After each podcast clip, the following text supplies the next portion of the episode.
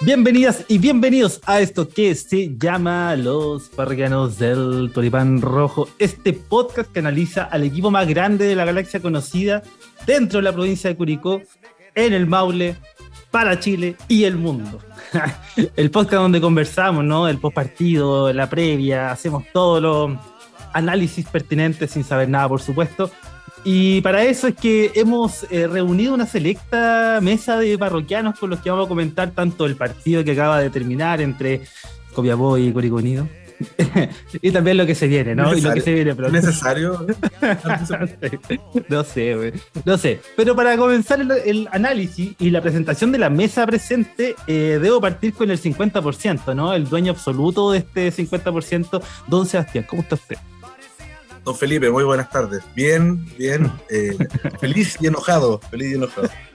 Feliz porque, bueno, estoy ansioso en realidad por lo del partido del martes. Me tiene bastante ansioso esa. sí, bueno. Y enojado por el partido contra Copiapó, o sea, preocupado. Hay muchas sensaciones ahí que, se puedan se puedan acomodar bien a, lo que uno puede estar sintiendo ahí con, lo, del partido, la salida del estadio. Pero nada, a confiar nomás de que, de que ojalá se pueda dar vuelta a la página y, bueno, yo creo que lo vamos a ir analizando, vamos a ir desglosando más o menos cómo se fue dando todo, a sacar conclusiones. Así es, así es. Y no solo con usted, querido amigo Sebastián, ¿ah? sino que con otro gran amigo de esta mesa, de esta casa, perdón, de esta quinta de recreo. Eh, yo creo que no necesita presentación. No obstante, un hombre que va ahí con la pierna fuerte, pero al balón siempre, ¿ah? siempre leal, ¿ah? siempre jugando, con la pelota al pie. Don Juan Medina, ¿cómo está usted? Bienvenido, compadre. Hola, hola, gracias. Eh, preocupado, preocupado después de lo que se hubiese partido en Copiapó, preocupado por lo que pasó después, preocupado por, por la hinchada, por lo que se está viviendo en el exterior y en las redes sociales. Y como decía Seba, ansioso. Tengo ganas de que llegue el martes. Quiero ir a ver el partido. Cero expectativa. Que nos metan el orden en la raja si quieren. Pero, como siento feliz de poder vivir esa experiencia. Así es. Así es. Y así vamos a estar todos. ¿ah? Estamos todos tiritones. Estamos todos tiritones hoy esperando ese partido. Eh, pero otro que estuvo tiritando hasta hace poco ¿ah? y que no se fue a la luz, sino que se quedó de este lado. Eh, saludamos, por supuesto, desde alguna parte del mundo, ya nos contará con detalle. Bienvenido al parroquiano hispano, ¿ah? Todos pensamos que no, pero sí, aquí está, bienvenido. ¿Cómo está? hola, hola, muchas gracias por la invitación. Eh, contento de estar con ustedes aquí a la distancia, eh, también preocupado por el, por el presente de la Unión Española, obviamente, lo más importante. acabo de perder con Magallanes, así que nada que hacer, pues. Y, eso, pues, saber un poco más del, del Curi también es bueno, porque lamentablemente acá las señales de Wi-Fi, ando conectando en todos lados, pues. Entonces, ando pidiendo. Descargando la cookie. En vez de pedir la carta, lo primero es. no, tener más virus que la chucha, güey. Pero. Eh, y ahí trato de ver los goles, trato de seguir ahí todo, todas las cosas que han pasado. Eh, y, lo único que es, bueno, se perdió el clásico, el clásico de albirrojos, y así que ahí vamos, vamos a comentar. Eso, así lo vamos a comentar entonces. ¿Cuántos correos están llegados eh, tratando de salvar princesas nigerianas? Más o menos, ¿no? no, sí, el, el, ¿sabes cuál es el truco? Es, poner el mismo correo tuyo, eh, pero quitándole una letra. Ahí está. Ah, Ahí, porque, bueno, quizá ustedes que no han viajado mucho. Yo les explico. Lo que pasa es que cuando se conecta a Wi-Fi, eh, te piden un, te hacen como una suscripción, así como un formulario. Nombre, root y, o sea, nombre y correo electrónico. Entonces, esas son las que te llenan publicidad. Pero ya el, primer, la primera semana caímos, ya después más puse cualquier cosa. Muy bien. Muy bien, entonces ahí, mira, un datito, un datito. Entonces ya les dejé el primer dato. Para quienes vamos a viajar, por supuesto, y vamos a estar ahí pechando wifi en cada restaurante, en cada evento, lugar en el que nos encontremos ahí en Paraguay. Pero bueno, eh, aboquémonos a lo que nos convoca, ¿no? Esta fecha, esta fecha número 5, ¿no? Pensábamos que la 4 era una fecha trágica, lo veníamos comentando. Eh, no obstante, nos sorprendemos. Nos sorprendemos con la fecha 5 de este torneo, Juan. Parto contigo para um, pedirte una mirada global acerca de lo que vivimos esa tarde, noche de, de viernes. Eh, inesperado, eh, ya nos contaban, ¿no? Preocupación, ¿Cuáles son esas primeras eh, imágenes que nos puede regalar acerca de lo que se vio en, la granja? Bueno, partiendo por, cómo jugamos, me pregunto todavía si jugamos, honestamente. no, no vi a Curicó en la cancha, no vi una idea de juego, no vi una intención de, producir ataques, de ir hacia adelante, de darle velocidad al juego. Después, inocentes, inocentes, porque, escucha, la falta Merlo era falta, pero muy liviano. Jason Flores se cabeza hacia atrás. No puede, o sea, ya. No sé. No sé. Y, honestamente, y aunque la gente lo resista mucho, a mí me hizo falta Figueroa adelante porque Copiapó, eh, en gran medida, el por qué pudo saltar la, la línea de presión de Curicó era por tener un referente arriba al cual le podían lanzar los balones cuando estaban complicados. Curicó en ningún momento tuvo eso, porque Castro no es un 9. Mm. Pero eso, en líneas generales, eso es lo preocupante de Curicó, que no, se ven ideas de juego y para qué hablar de los cambios. O sea, terroristas los cambios, pero bueno. Sí, sí, difícil, difícil de, analizarlo. Yo por una parte dejaría a Zavala, ¿no? En una isla, ahí separado del resto, y, los demás, ¿no? Y, los demás, por así decirlo, Seba. En tu caso, ¿cómo, cómo lo viste? ¿Qué, pudiste observar y nos puedes compartir? Yo siento que, en este caso Copiapó fue bastante inteligente al salir a jugarle al Curi y el preparador de arquero no, no se fue para allá, ¿o no? El... Sí, sí, efectivamente. Efectivamente, ahí está. salió expulsado, de hecho. Claro, preparador de arqueros que estaba el año pasado, sabe, conoce todo. Y, probablemente ahí también pudo, pudo, haber influido en la forma en que Copiapó se paró en la cancha. Eh, yo le doy más mérito a ellos, en, ese, en ese caso, en, hacer ver al Curi incómodo en casi todo momento. Eh, coincido bastante con Juan. O sea, no sé, yo era uno de los que pidió a Merlo por el tema de la experiencia y en ese cabezazo que le pusieron, o sea, sí, pudo haber sido falta, pero como que también salta de tiempo, o sea, si no lo empujan tampoco llega, entonces eh, me pasó eso con, Merlo y bueno, lo de Jason Flores. Eh, no sé, bueno, no sé cómo, cómo graficarlo. Eh, póngale, póngale el adjetivo, póngale el adjetivo muy infantil, pues, o sea, eh, si está ahí en el área, no sé si Cerda se la pidió o no, pero bueno, rechaza, la saca, y bueno, es defensa. Y eso le jugó bastante en contra porque se le vio afectado el resto del partido, no hizo nada, creo que un mm. tiro, un tiro al arco, pero un tirito, y que tampoco, no, y parece que fue antes del gol, entonces, eh, si bien se le vio afectado cuando terminó el partido, ahí estaba en la cancha, no sé si se, tapaba la cara con la camiseta, pero nada, o sea, vi un equipo bastante flojo. Eh, puta que putié a Augusto Barrio, weón. Qué culiado más malo. me, dio, una rabia, loco. Eh, Puta que te entiendo, weón. Muchas veces Sandoval, Sandoval tenía la pelota y era como para que pasara. Y lo miraba y el weón estaba atrás.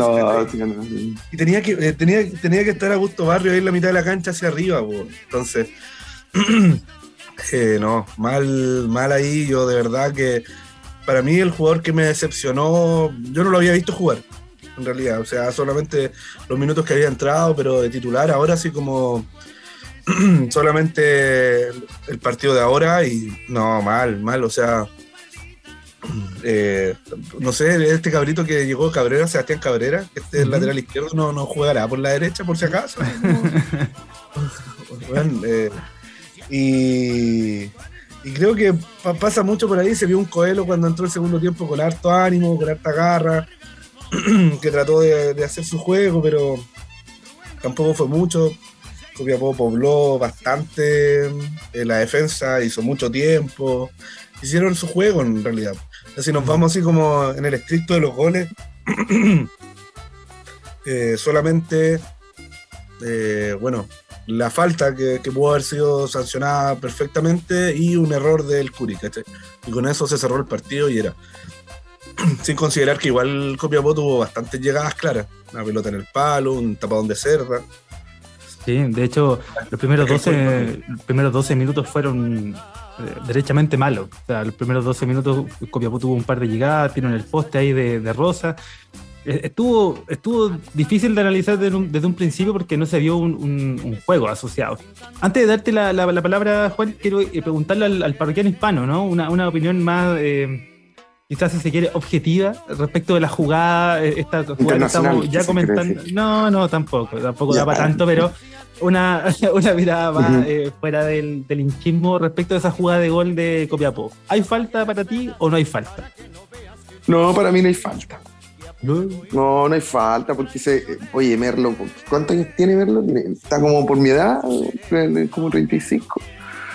Eh, eh, no, pues muy, muy, muy liviano, muy liviano. Y se nota que, que, sintió, sintió la mano y se, ay, se, tira como para adelante. y, se deja como caer con más ganas. En mi opinión, esas son jugadas de fútbol nomás, no fue tanto el, empujón como para que, para que se tirara y cayera, lo desestabilizara y, fuese una falta. Yo creo que fue, bueno, un poco también el, pillo del, delantero, también tiene que ser un poco vivo con esas cosas. Entonces, eh, me parece como, claro, muy, eh, muy presuntuoso de alegar así como casi que falta y, que, que, robaron el, gol. Me parece que no. A mí, me parece que es bien dividida la cosa, pero a mí me parece falta, porque en definitiva casi queda una cuestión de criterio. Esta misma jugada en el Estadio Monumental claramente lo cobran falta. ¿Cachai? Eh, como aquí se le da el tema de la continuidad y en otras, canchas, en otras canchas te lo cobran. Digamos, esto lo hemos, estas situaciones de juego las hemos visto millones de veces eh, a favor de unos y otros equipos. Pero bueno, claro, no existen las faltitas. O es falta o no es falta. En este estás diciendo que el arbitraje quiso ayudar a Copiapó, a Quintero o quiso castigar a Curicó. No lo ha ayudado, no lo ha ayudado a, Quintero, a Colo Colo, a la Cato, a la U, eh, no sé, a, los equipos más grandes. No, simplemente digo que esta misma jugada tú la pones, en lo pones en el Estadio Monumental, la pones en el Estadio Monumental con una jugada a favor de una Española, una jugada a favor de Curicó contra Colo Colo, te lo terminan cobrando falta. Eh, me pasa eso. Y ese, tipo de, este tipo de jugada yo le, hemos visto ah, montones de veces, ¿cachai? Eh, eso me da lata, pero también coincido al mismo tiempo de que no me parece que sea tan alevosa, o sea, no es como tan clara. Quizás es discutible, pero bueno. Eh, te lo preguntaba, te lo preguntaba para efecto de la, de la conversación. Juan, ahora sí, cuénteme. Primero me voy a sumar a lo que están conversando. Para mí es falta por la simple razón de que el delantero de Copiapó no utiliza su cuerpo para desplazar a verlo, refiriéndome hombros, mm. eh, eh, torso, sino que va con ambos brazos extendidos y eso es falta. No puedes desplazar a un jugador con las manos. Eh, entonces, pucha, para mí eso se cobra así o también. La cagó, sí, estamos de acuerdo, inocente Merlo, estúpidamente inocente un jugador de 35, 36 años con la carrera que tiene, mm. pero bueno. Eh, es que yo les quería plantear una pregunta respecto al juego eh, de Curicó. Eh, ¿Cómo han visto a Sandoval con Leiva? Jugando juntos, compartiendo campo. ¿Han, visto lo que yo asumo que debe buscar que una generación de juego, a ras de piso, aumentar la posibilidad de, tener jugadores que den ese pase? ¿O se molestan entre ellos? ¿Qué, qué es lo que han sentido ustedes de estos partidos? Yo creo que hemos aumentado la, estadística de pases al costado y atrás. Lo, único que hemos conseguido, yo creo que con esta dupla ley pasando Sí, de hecho, eh, eh, no, quiero ser autorreferente, ¿ah? pero yo estoy hace, hace tres fechas lo mencioné. Hace tres fechas mencioné que a mí me parece que los dos se estorban, que cuando eh, Leiva que tiene ese cambio de ritmo, si quiere esa velocidad o esa explosión como a poder eh, encarar hacia adelante y buscar el juego, eh, con Sandoval se lo Sandoval se lo quita porque eh, sabemos que tiene buen pie, porque abusa de, un juego que un poco más letargado, a ratos del pelotazo, Curicó el segundo tiempo, una cantidad de pelotazos a, ninguna parte, increíble. Y es porque, así como tú tienes la referencia del 9, ese 9 de área grande que tiene que pivotearte, que tiene que cabecear pelota, un jugador como Sandoval en el medio campo eh, es como también ese vicio de buscar pelotazo largo, de buscar ese pase corto, a, a, rato intrascendente, y entre los dos se estorban, como que pierden esas funciones. Jerko Leiva no sabe bien qué tiene que hacer, si es el que tiene que recogerse a buscar esa pelota y encarar hacia adelante, y por otra parte Sandoval, que independiente que tenga el campo hacia adelante, lo que busca es retrasarse y jugar hacia los costados más seguros, eh, etc. Em, pero dentro de las circunstancias de juego, me parece que nosotros podíamos apelar a una, serie de diferentes recursos como para completar la respuesta, más allá de lo que, lo que fue Yerko Leiva o en su momento Sandoval, que eran los punteros bien abiertos, ¿cierto? Asociándose con los laterales que tenían una pasada constante. Vimos que lo de Augusto Barrios fue paupérrimo en comparación con Barrera, no lo voy a comparar con Gómez, y como que no tiene sentido en comparación con Barrera. Barrera, ¿cuántas veces no pasó en contra Audax, por ejemplo? Independiente de que nunca se generó una jugada con ventaja, nunca tiene un centro, pero siempre buscó desbordar, siempre buscó la, superioridad numérica por ese sector. Con Ronald me, pasa parecido, lo he visto un poquito más errático quizás de lo que me acostumbré o mal acostumbré a verlo. Entonces tampoco generó como ese tándem por, eh, por izquierda y y ese recurso, el de poder doblar por panda, depende netamente del juego que se genere en medio campo. Entonces, cortamos el medio campo, tenemos un equipo completamente partido y nadie es capaz de meter una triangulación, nadie es capaz de hacer ese, ese juego que teníamos y que lo hemos ido perdiendo. Desde ahí entonces que esa característica la hemos perdido en virtud de que Jerko Leiva y Sandoval están en, en medio campo. ¿A ustedes, Juan, cómo funciona? Es que eh, eh, estoy de acuerdo con ustedes, pero esto va otra, va con una segunda pregunta después, que es el, eh, se ha visto que la gente y los medios todos están hablando del delantero, de que el problema está en la delantera, que Coelho titular, que Bustamante entre, que etcétera, etcétera, etcétera, que Aliaga, bla, bla, bla. ¿Ustedes creen que el problema sea el nombre que esté arriba como delantero o el problema real está está más atrás. ¿Cuál, cuál sería el, cambio que harían ustedes? Porque a mí me pasa, me pasa que la primera fecha, ya, te voy a Figueroa no ayudó mucho. Ya, estamos de acuerdo. Entraba Coelho, gol. Después todos empezaron Coelho titular, Coelho titular, Coelho titular. Le pasó a Coelho exactamente lo mismo que le pasó a Figueroa las primeras fechas. Estar flotando por la cancha. Y ahora le pasó a Castro. Castro flotó todo el partido, porque nadie genera juego hacia adelante. Entonces, mi, duda o lo que me gustaría preguntarles, que era más o menos lo que tenía en mente al momento de venir acá, era dónde está el cambio que se tiene que realizar. ¿Es en ofensiva? ¿Es el nombre en ataque? ¿O es el nombre en medio campo, los jugadores? ¿Y qué opciones tenemos para poder hacer ese cambio? Oye, buena pregunta. ¿Podría hacer un podcast usted, amigo? ¿eh? Lo dejamos como sugerencia, así como por si acaso.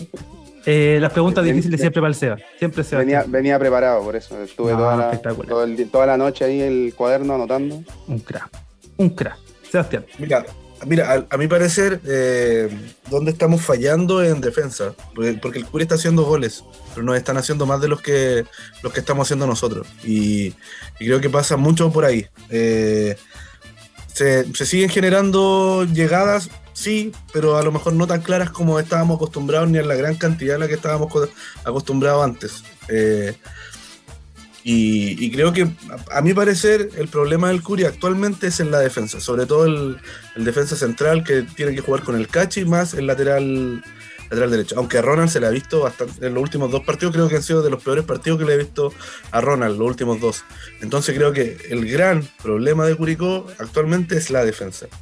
Porque obviamente a lo mejor con el gol de Leiva lo cerraba y cerraba y 1-0 y listo. Y todos contentos, tres puntos al bolsillo. Y a lo mejor sí hubiésemos estado hablando ahora de, lo que jugó mal Curicó o de que no llegó, pero, pero nada, ganaste. Y, eso nos estamos lamentando ahora y pasó con la calera y pasó con la católica. Entonces, eh, a mi parecer, a mi parecer, el mediocampo eh, pudiese tener algunas, algunas variantes, pudiésemos tener algunos cambios, pero ¿por quién? Por ejemplo, Ursúa entró mal, malísimo. Eh, no, mal, ¿cachai? Entonces no me da ninguna garantía. Obviamente entró en un contexto de partido donde estaba ahí 2-1 abajo, estaba ahí con los 11 jugadores de Copiapó en el, en el, campo de ellos, ¿cachai? Era muy difícil. Pero tampoco te genera esa garantía. Felipe Ortiz recién ahora entró al equipo y, tampoco. Entonces, el medio campo siento yo que se va a seguir manteniendo. Vimos a, Ronnie, a, Ronnie en este caso, Albornoz, perdón, que eh, en los momentos que entró, que jugó, pudo haber hizo buenos partidos, buenos momentos, pero tampoco convence, por algo no es el, jugador sub-21 titular. Entonces creo que el, problema de Curicó es un poco más profundo y radica en, en, la defensa, donde al único que a lo mejor yo puedo destacar y puedo salvar es el caché. A mí parece. Interesante, interesante respuesta, Sebastián, porque yo difiero, difiero respetuosamente, por supuesto. ¿eh? Para mí el problema está en el medio campo. Eh, tú defensivamente, cuando tienes más equilibrio, no cuesta tanto defender, sobre todo con, una defensa que me parece a mí está bastante bien coordinada. Lo que hemos visto, más que otras cosas, son errores muy particulares, como muy específicos. Este partido, sobre todo, digamos, el mejor ejemplo de ello. Pero para mí el medio campo. Em, esto que ya comentábamos de Sandoval con Leiva juntos primero, yo derechamente sacaría, y esto está, polémico, yo sacaría a Sandoval, que a pesar de que ha hecho los últimos tres muy buenos partidos, pero muy bueno, es posiblemente el que más se ha destacado en ese medio campo. Para mí el hecho de que Jerko Leiva tenga esa responsabilidad tanto de marca como de juego, teniendo a Sandoval al lado no cumple con, nada de eso. Y Sandoval también tiene poca marca. Entonces, ¿quién marca ahí? Nadruz, pero Nadruz no puedes correrlo, corretearlo a todos, ¿cachai? Entonces, ¿cuál es para mí la alternativa? La alternativa es Felipe Ortiz. Si Felipe Ortiz se, se engranó bien con Leiva y con Nadruz en algún momento del campeonato y tuvimos un buen juego o un juego más lúcido en medio campo, apelar a esa fórmula, a esa receta que ya ha dado resultados. Porque a la larga lo que tenéis para perder es muy alto. Es decir, si Ortiz, en vez de generar juego, es un 8 que está ahí yendo y viniendo y ayuda en la defensa y hace un gasto físico importante, yo prefiero tener eso que tener dos jugadores que al momento de perder la pelota tampoco tengan mucha responsabilidad en la marca y con eso nos dejen dos forados tanto para atacar como para defender. Eh, y recordemos, el año pasado, ¿cuál era la función de Sandoval? Sandoval entraba los últimos 15, 20 minutos de partido eh, para taponear en el medio campo, ser una alternativa en la pelota larga, en la pelota larga Coelho, porque Coelho también coincidentemente siempre entraba con Sandoval. Y en ese sentido, yo apelaría al, a, Felipe Ortiz y a reforzar ese, a, conseguir un nivel de juego similar en ese sector de la cancha, en el medio. Eh, confío en Barrera, que, mientras esté recuperado y con, con Zavala por, por su banda puede hacer una muy buena combinación pueden ser dos jugadores que desde lo que se conocen puedan volver a reflotar el juego por ese sector y, y, que Ronald recuperando su nivel me parece que es un jugador diferencial, un jugador que hasta hace dos meses todos estaban peleando, o sea, todos querían a Ronald de la Fuente y bacán que se quedó, ¿cachai? Ahora, eh, para mí en ese sentido a diferencia de, de ti Seba es en el medio, en el medio donde hay que echar mano. Y ya que está haciendo usted la uh. pregunta Juan, por favor, continúe nomás. Este es su programa. Eh. seguimos, Es, que, quería llegar al final de. Escucha, mi solución a todo este problema pasaría inclusive en un, cambio de formación. O sea, Curicó ha estado jugando con un 4-3-3, creo, sí. Eh, estos partidos. Y quizás jugar con un 4-4-2 jugar con Nadruz solo como contención, poner a Leiva arriba y, los extremos retrasarlo un poco. Y jugas, juegas con 2-9. Y esa quizás sería la, esa es mi, visión como solución al final al problema que, que siento que ambos, ambos tienen razón. El, problema eh, del defensa central, más que del lateral derecho, porque en la medida que Barrera esté bien, yo siento que Barrera está, teniendo un nivel súper alto. Quizás no al nivel de Juan Pablo Gómez, pero sí, sí aceptable para lo que se pide en esa posición. Claro, suficiente. El que es lo suficiente. Barrios por ahí, eh, no es la parte ofensiva, la parte defensiva yo lo vi bien. Yo, para mi gusto. Eh, pero con un 4-4-2 siento que se le podría dar ese equilibrio que está necesitando ahora mismo el equipo. Porque no tiene salida, no tiene juego, no tiene velocidad. Y lo único que tienes actualmente que te da como un poco de certeza es que tiene posibilidades de extremos súper rápidos que pueden aprovechar esos espacios. Pero si los dejas jugando mano a mano no tienen cómo ingresar. Yo creo que yo creo que Candongazo igual va a poner a Barrera, aunque no jugó este partido. Uno de los más malos del. luego le habrá comido la mina, ¿qué habrá? Oye, pero en ese sentido, más allá de naturalmente la imprecisión y la dificultad para generar juego, eh, vimos por lo que ya comentábamos, ¿no? Muy sola Zavala atacando por, por su lado, por su lado y, haciendo, y generando mucho peligro, que es un muy buen jugador, etcétera. Eh, ¿Habrá en este caso, Seba, Juan, eh, bueno, Pablo, en el caso de que lo haya visto, eh, preguntarse por el, por el, rival, ¿no? Por el rival, o sea, darle mérito también a lo que hizo el rival, que me parece cumple en el ABC del fútbol, un, equipo que recién ascendido, va a jugar de visita con un, con un buen equipo como Curicó, se defiende, bien arropadito, bien ordenadito, un 9 arriba que moleste, que hueve, que, que baje pelotas, que, que permita desahogar y con ello buscar la, errores, alguna, algún contragolpe.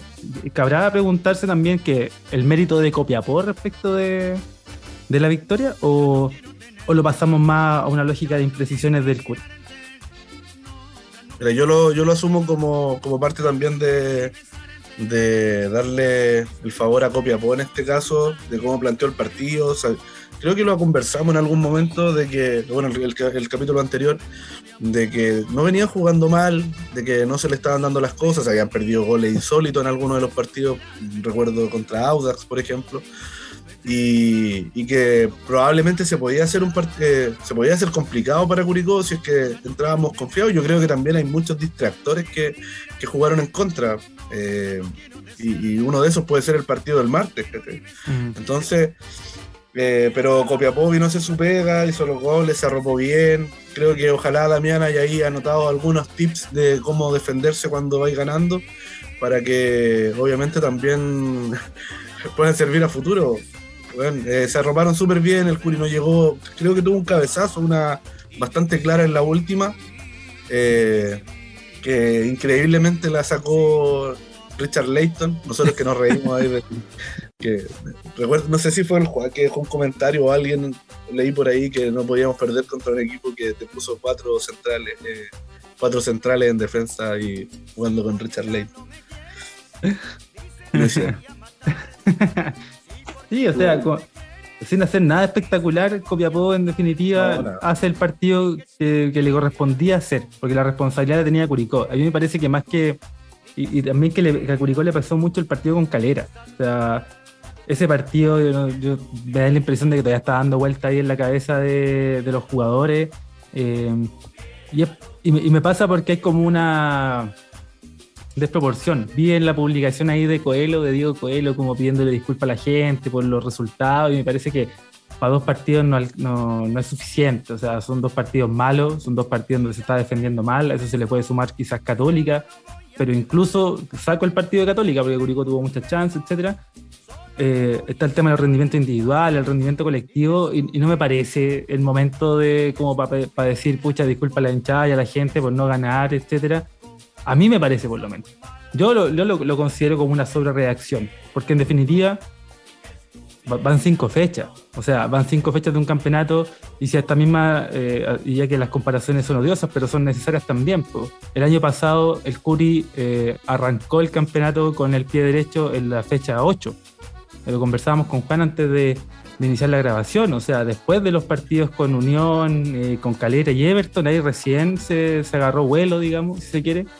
entonces no, me alcanza, sino que simplemente abocarse a, mejorar a mejorar. Y, la preocupación pasa porque a, pesar de estos partidos que hemos visto estos últimos dos, tres partidos, quizás la, sensación de avance no es tal. Yo creo que en ese contexto yo situaría la preocupación que hay respecto al juego de, de Curicó. No sé si compartes conmigo, Juan, que más allá de naturalmente lo individual, etcétera, es el colectivo lo que más preocupa em, de cara a lo que se viene en los próximos partidos. Es que al final, a mí no me preocupa, por ejemplo, la entrega. Los jugadores corren, están, están jugando, se la van, meten por el compañero, eso ya no se lo puedo discutir pero no se ve una idea de juego clara, no se ven eh, variantes, no se ven opciones diferentes, no se ve una, una alternativa, un jugador que puede ingresar y a cambiarte, a cambiarte el rumbo de un partido. Fritz, por luego, Fritz. Es, que a, mí, a mí Fritz me provoca algo muy raro, porque los primeros partidos cuando entró, entró bien. Pero en este partido entró como la callampa, pero es que todos los que entraron entraron como la callampa. Estaban todos jugando, entonces. Entonces, Fritz es como, como ese niñito que uno lo quiere, como lo quiere en su equipo, pero sabe que no, que no es muy bueno, pero uno le gusta que juegue con uno. Entonces, este, lo elegiste los penúltimos, claro. Lo elegiste los penúltimos para que esté contigo, no lo dejáis solito ahí. Entonces, pucha, y siento que, que fue de, los pocos cambios que entró con una actitud de verdad con hambre, de querer ir a pelear los balones, de querer ir a, sacar el partido adelante. Pero, pucha, y preocupa también la banca, preocupa a Damián, preocupa las decisiones que está tomando, preocupa, preocupa que, que pareciera que está con la cabeza o en la Libertadores, lo cual es pésimo para Curicó. Mm o, realmente desde el partido con Ñublense algo pasó y como que empezó a tener miedo de, querer jugarlos, de querer jugar los partidos, de ir a ganarlos. Porque desde el principio de este campeonato se ha visto eso. Que cada vez que, que Curicó tiene que ir, tiene que dar un cambio, un cambio que nos dé alternativas para. No existe ese cambio, se toma mal la decisión. Por ejemplo, en esta ocasión sacamos a Bala, dejamos a Castro, un Castro que estaba fusilado, estaba perdiendo todos los balones y lo dejamos en cancha. Entonces, no sé. Todo el mundo sabía que ese era el cambio, era, por Castro. Es que, es que ese es el tema. De afuera, yo creo que todo el mundo ve el cambio y Damián en su cabeza dice: Ya, todos piensan esto, voy a salir con esta. No, esta sí que no se le espera de estos buenos. Ah, Y Oye, a propósito de, lo que estabas preguntando recién también, si puedo opinar, disculpen, no me puedo interrumpir. Por favor. Eh, yo vi el, resumen de, bueno, un cariñoso saludo a TNT Sport, eh, los resúmenes más de mierda y las transmisiones más de mierda que pueden haber y coexistir en, internet. Eh, vi el resumen y yo creo que eh, mucho mérito de Copiapó, ¿ah? todas las jugadas como destacadas son de Copiapó, salvo el gol de, Curicó. O sea, no, recuerdo haber visto otra jugada de Curicó en ese, en ese compacto. Y el otro que quería destacar que me llamó mucho la atención, como a los minutos, al minuto 7 por ahí parece que fue, que una jugada donde es como cinco cabezazos en el área de Curicó. que es como un pelotazo para allá, para acá, para y termina salvando así como espectacular el Cerda. Y, ahí también habla un poco de, eh, de, quizás la, defensa ahí está un poquito eh, tirando agüita, porque si te están cabeceando como cuatro veces seguidas en el área, es porque los centrales no están, no la están sacando. Y quizás Merlo y el Cachi no, no se, no se juntan tanto como se juntaba con, el, con, con Cajay. Sí, da la, da la, sensación de que hay un, hay un periodo de prueba, ¿no? A, mí me queda la sensación de que ha habido un periodo de prueba, un periodo de prueba perdón, que se iba alargando demasiado. Eh, en la búsqueda de hacer un, equipo a ratos más compacto, a ratos más ofensivo, con, más o menos alternativa. Eh, no me da la sensación de que estén todos jugando porque tienen que tener minutos, pero, pero sí me queda esa sensación de que aún se está probando, se están probando cosas y que, y que lamentablemente no han dado resultados simplemente.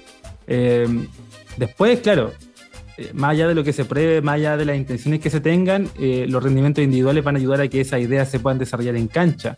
Incluso siendo bien franco, e, esa prueba se, suma incluso con los partidos que se han ganado.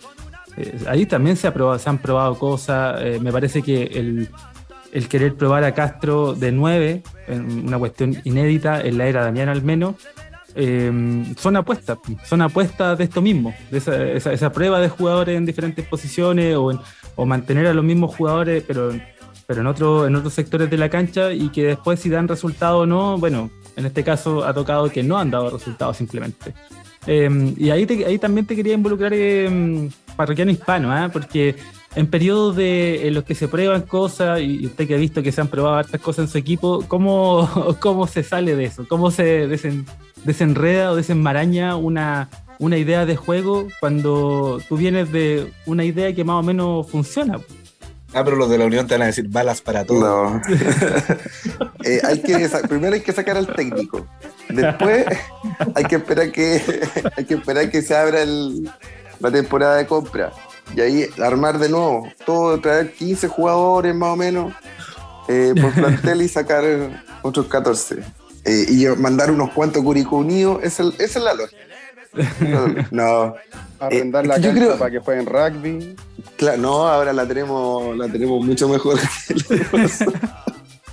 la habíamos arreglado, Uy, los huevones.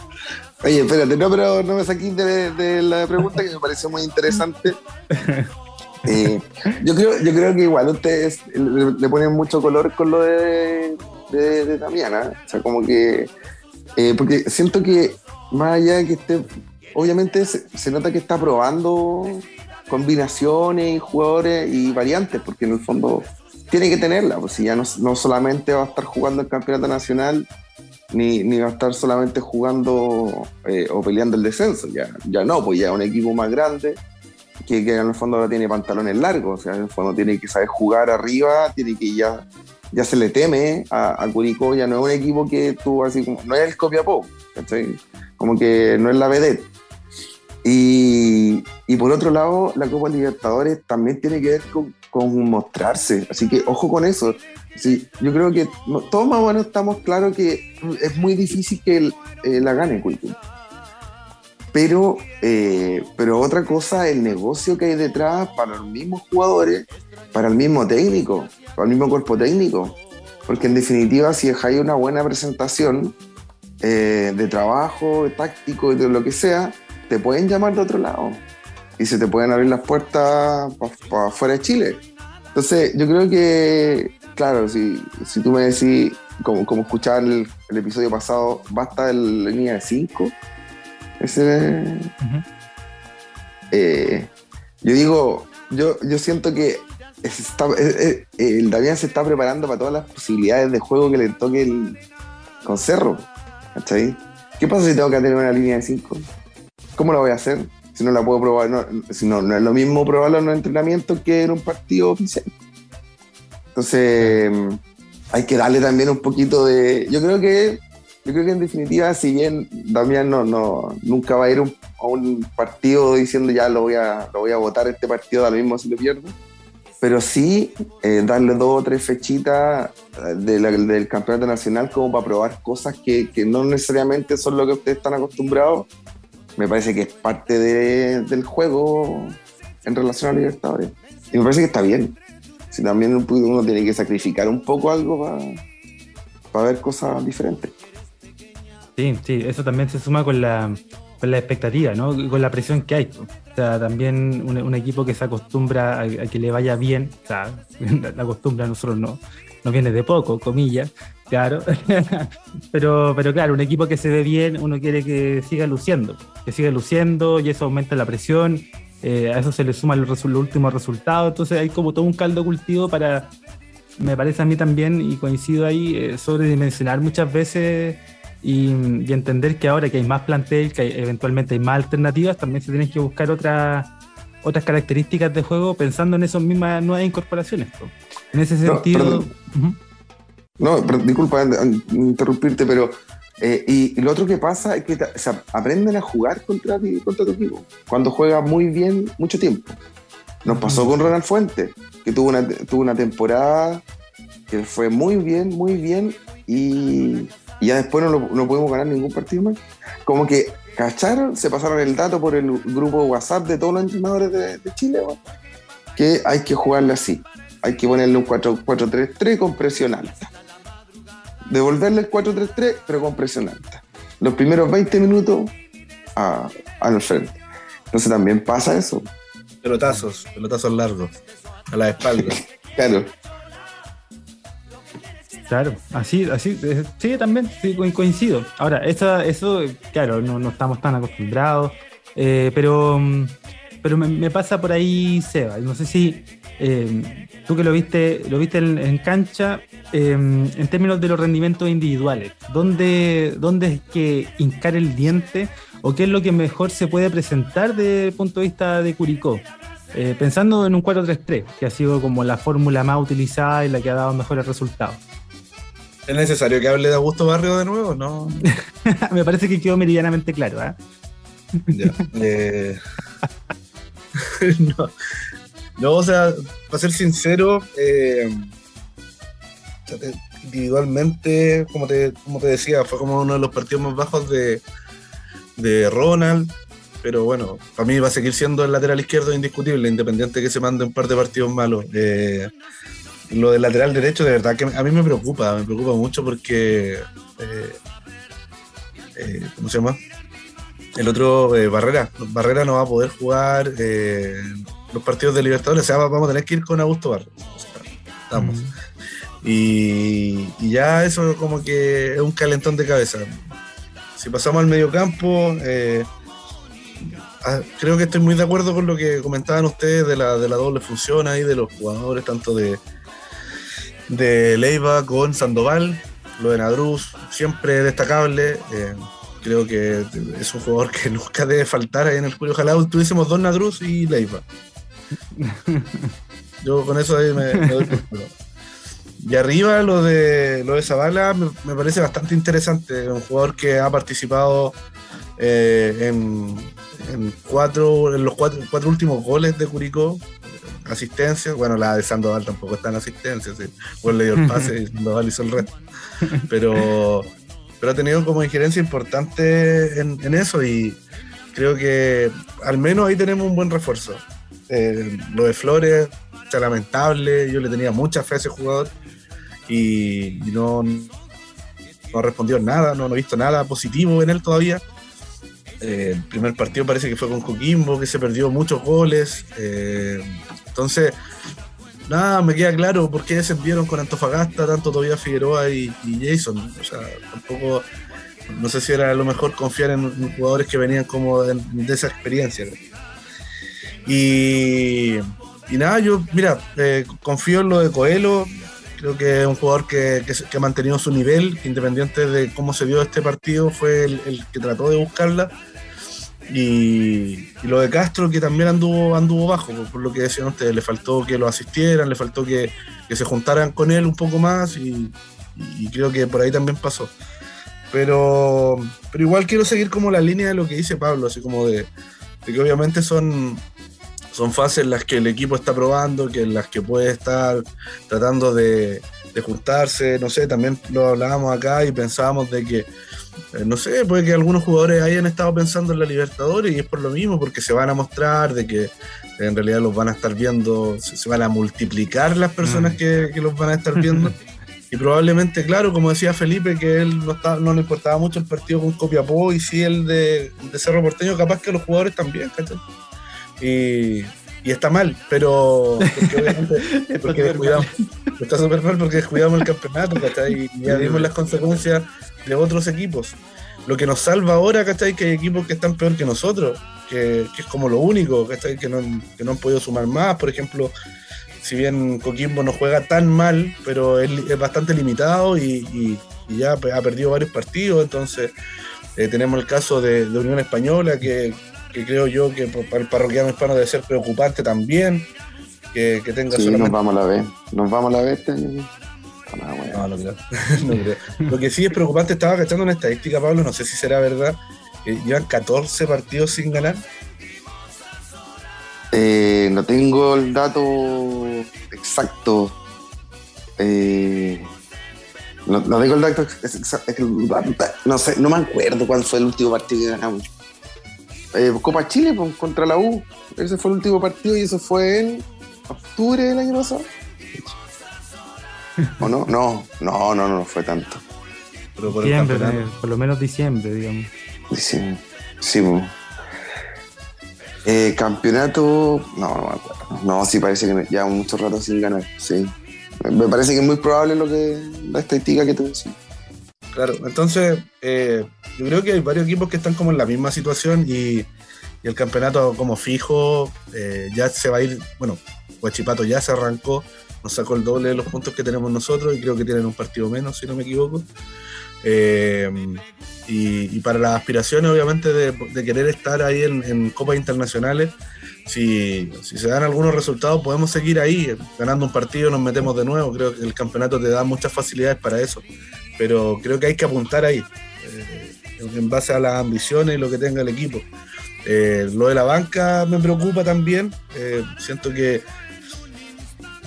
¿Qué pasó con Vergara, weón? ¿Cuál? ¿De verdad es tan malo como para ni siquiera visitarlo? es que. Yo, he de decir. Tía he de decir que de los jugadores que tiene Curicó, el que mejor aguanta balones eh, al pie es Vergara. De lo que vi cuando entró, el que para el, metro 20 que mide, aguanta muy bien la pelota. Ya como puntero es un desastre. No, no, le ponía un cono y choca con el cono. Pero, pero quizá ahí puedes tener una opción para, para tirarle pelota a ras de piso. Pero en, ese, en, esa, en esa búsqueda, en, darle forma ya a este Curicó, eh, quizás de manera más definitiva, ya encontrando esos nombres. Porque, por ejemplo, eh, Nico Barrio, sin, sin muchas luces, se ha transformado en una buena alternativa, creo yo. O sea, ha entrado bien, es un cabro que está haciendo sus primeros partidos y lo que se ha visto al menos eh, desde la personalidad, la actitud y el juego incluso, yo lo he visto bien. Zavala llegó y llegó con la camiseta puesta y el lugar asegurado porque demostró con esos minutos que ha tenido en cancha eh, una diferencia técnica y física que se nota eh, en comparación al, a él le pelea al puesto en ese, en ese sector de la cancha. Entonces, hay jugadores, pero ¿cómo lo delinearías tú, eh, Juan, en términos de ya encontrar una fórmula, un, un equipo quizá más titular? Te puedo dar hasta la formación que tengo en mente yo. Por favor, por favor. Del campeonato. A ver. Obviamente Cerda al arco, eh, Ronald por izquierda, tenía Cajáis en cuanto se recupere y el Cachi. Y el Cachi. Eh, por ahora, mira, aquí tengo la duda porque no sabría cuál preferiría, si Merlo o el Kenneth, por una razón simple. Cuando el Kenneth, o sea, cuando fue el gol con Audax, creo que fue cuando se lesionó el Kenneth.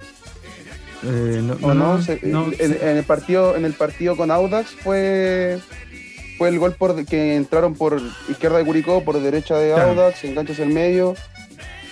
Kenneth sacó el pie. Sacó la patita. Y para mí un central no puede sacar la patita. No entonces, eso me dejó a mí con, con un mal sabor de boca y me queda la duda. Ese es mi único puesto que tengo en duda de la formación para el resto del campeonato. Para mí por derecha es Barrera. Claramente no hay discusión posible. Medio campo en Nadruz con, el, con Ronnie.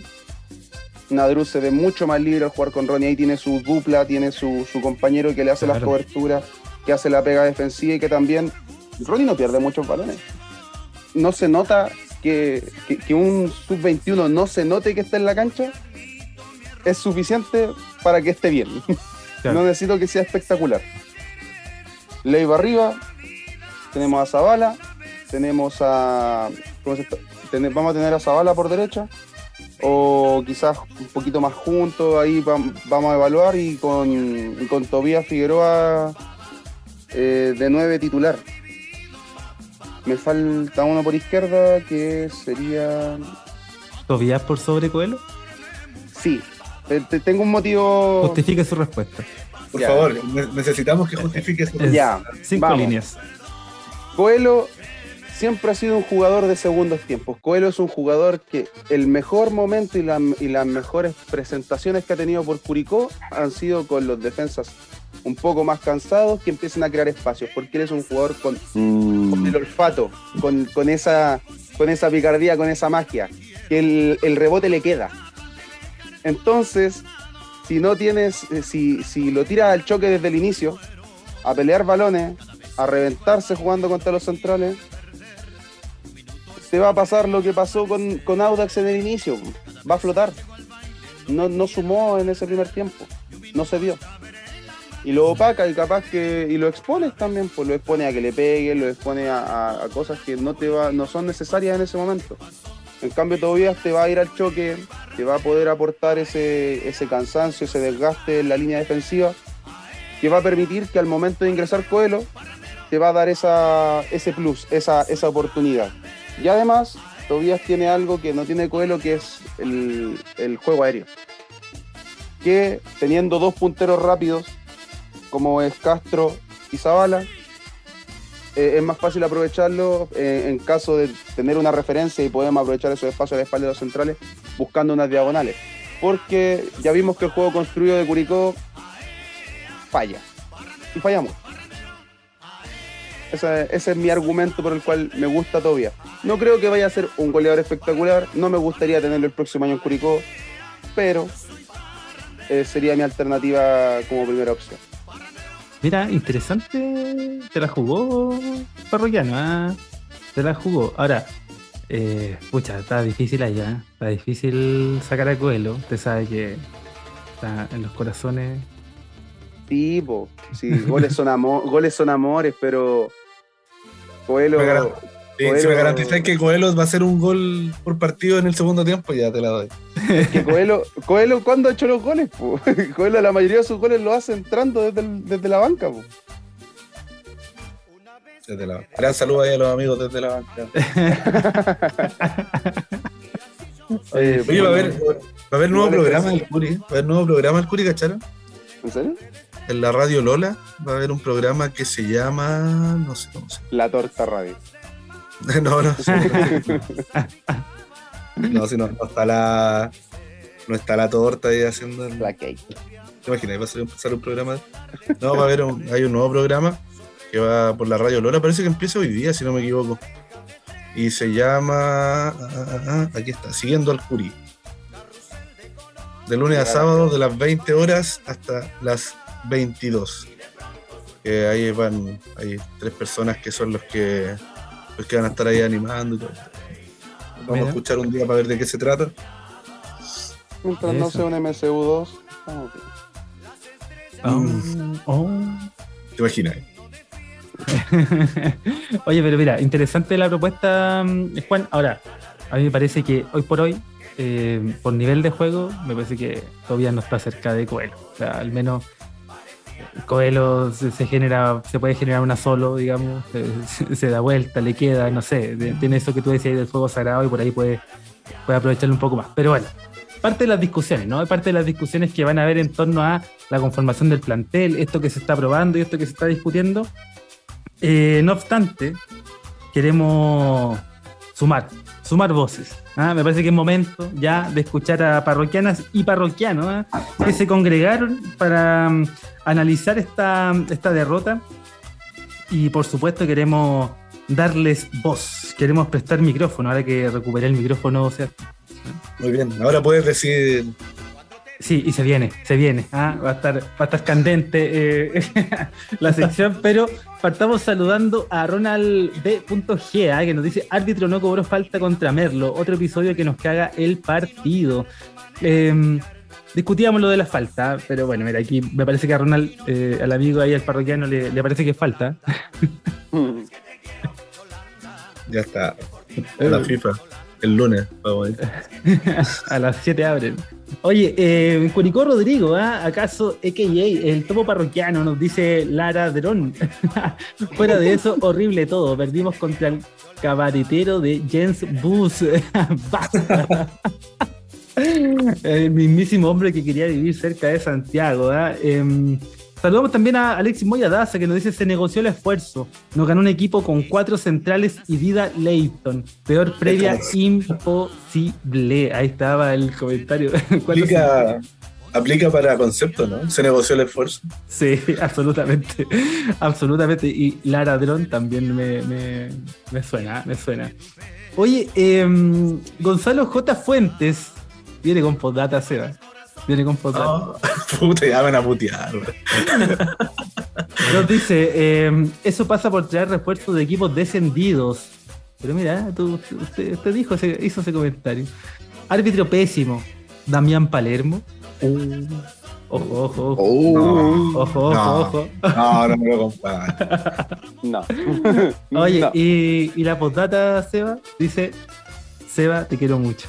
Mira. Ah. un llamado a la paz. Una ofrenda a la paz. Eh, Sebastián, por favor, respóndale al parroquiano. No, saco, no, no, parroquiano. no, está bien, está bien se agradecen, se agradecen esas muestras de cariño porque no, todo bueno el, palabreo de la semana de verdad, fue inesperado y me cagué la risa, así que gracias, gracias compa porque nos, nos sacó una sonrisa. Fue inesperado y fue divertido, así que no, está bien, está bien todo bien.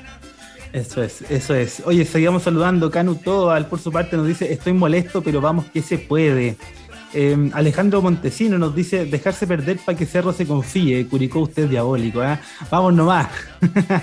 Deben estar súper confundido. Terriblemente confundido. Eh, Dertre 87 nos dice alguien creía que reforzándonos con dos futbolistas que se fueron a la B podíamos hacer algo más. muy bien, muy bien. Em, Mauri Tri nos dice otra vez lo perdió Damián. Eh, bueno, y lo que hablábamos, ¿no? El tema de la banca, las reacciones y las respuestas que se fueron dando al partido, que en ese sentido no, no, fueron solución necesariamente. Eh, es más, Jason, ¿qué pasó con Jason en esa jugada, eh, en esa fatídica jugada, Juan? ¿De verdad él pensó que iba a llegar Cerda a, recoger esa pelota? ¿Creéis que o, fue la justificación cuando... Se puso los pampers, se cagó todo, y le, cabeció con la pantufla en la frente. no. Y lo otro, eh, es que, a ver, ahí hay algo que es, es una decisión que de, un jugador que no es defensa. También, ya para mm. también para no hacerlo tan mierda, es una decisión de un jugador que no es defensa. Porque cualquier defensor ahí te va a decir, tírala a la chucha. Sí pero un jugador de sus características siempre busca la opción limpia, por decirlo de alguna forma. Entonces. A lo mejor le ponía un poco más de fuerza y se la clavaba al ángulo, se motivaba la garra de volea, Pero, pucha, no sé, no sé.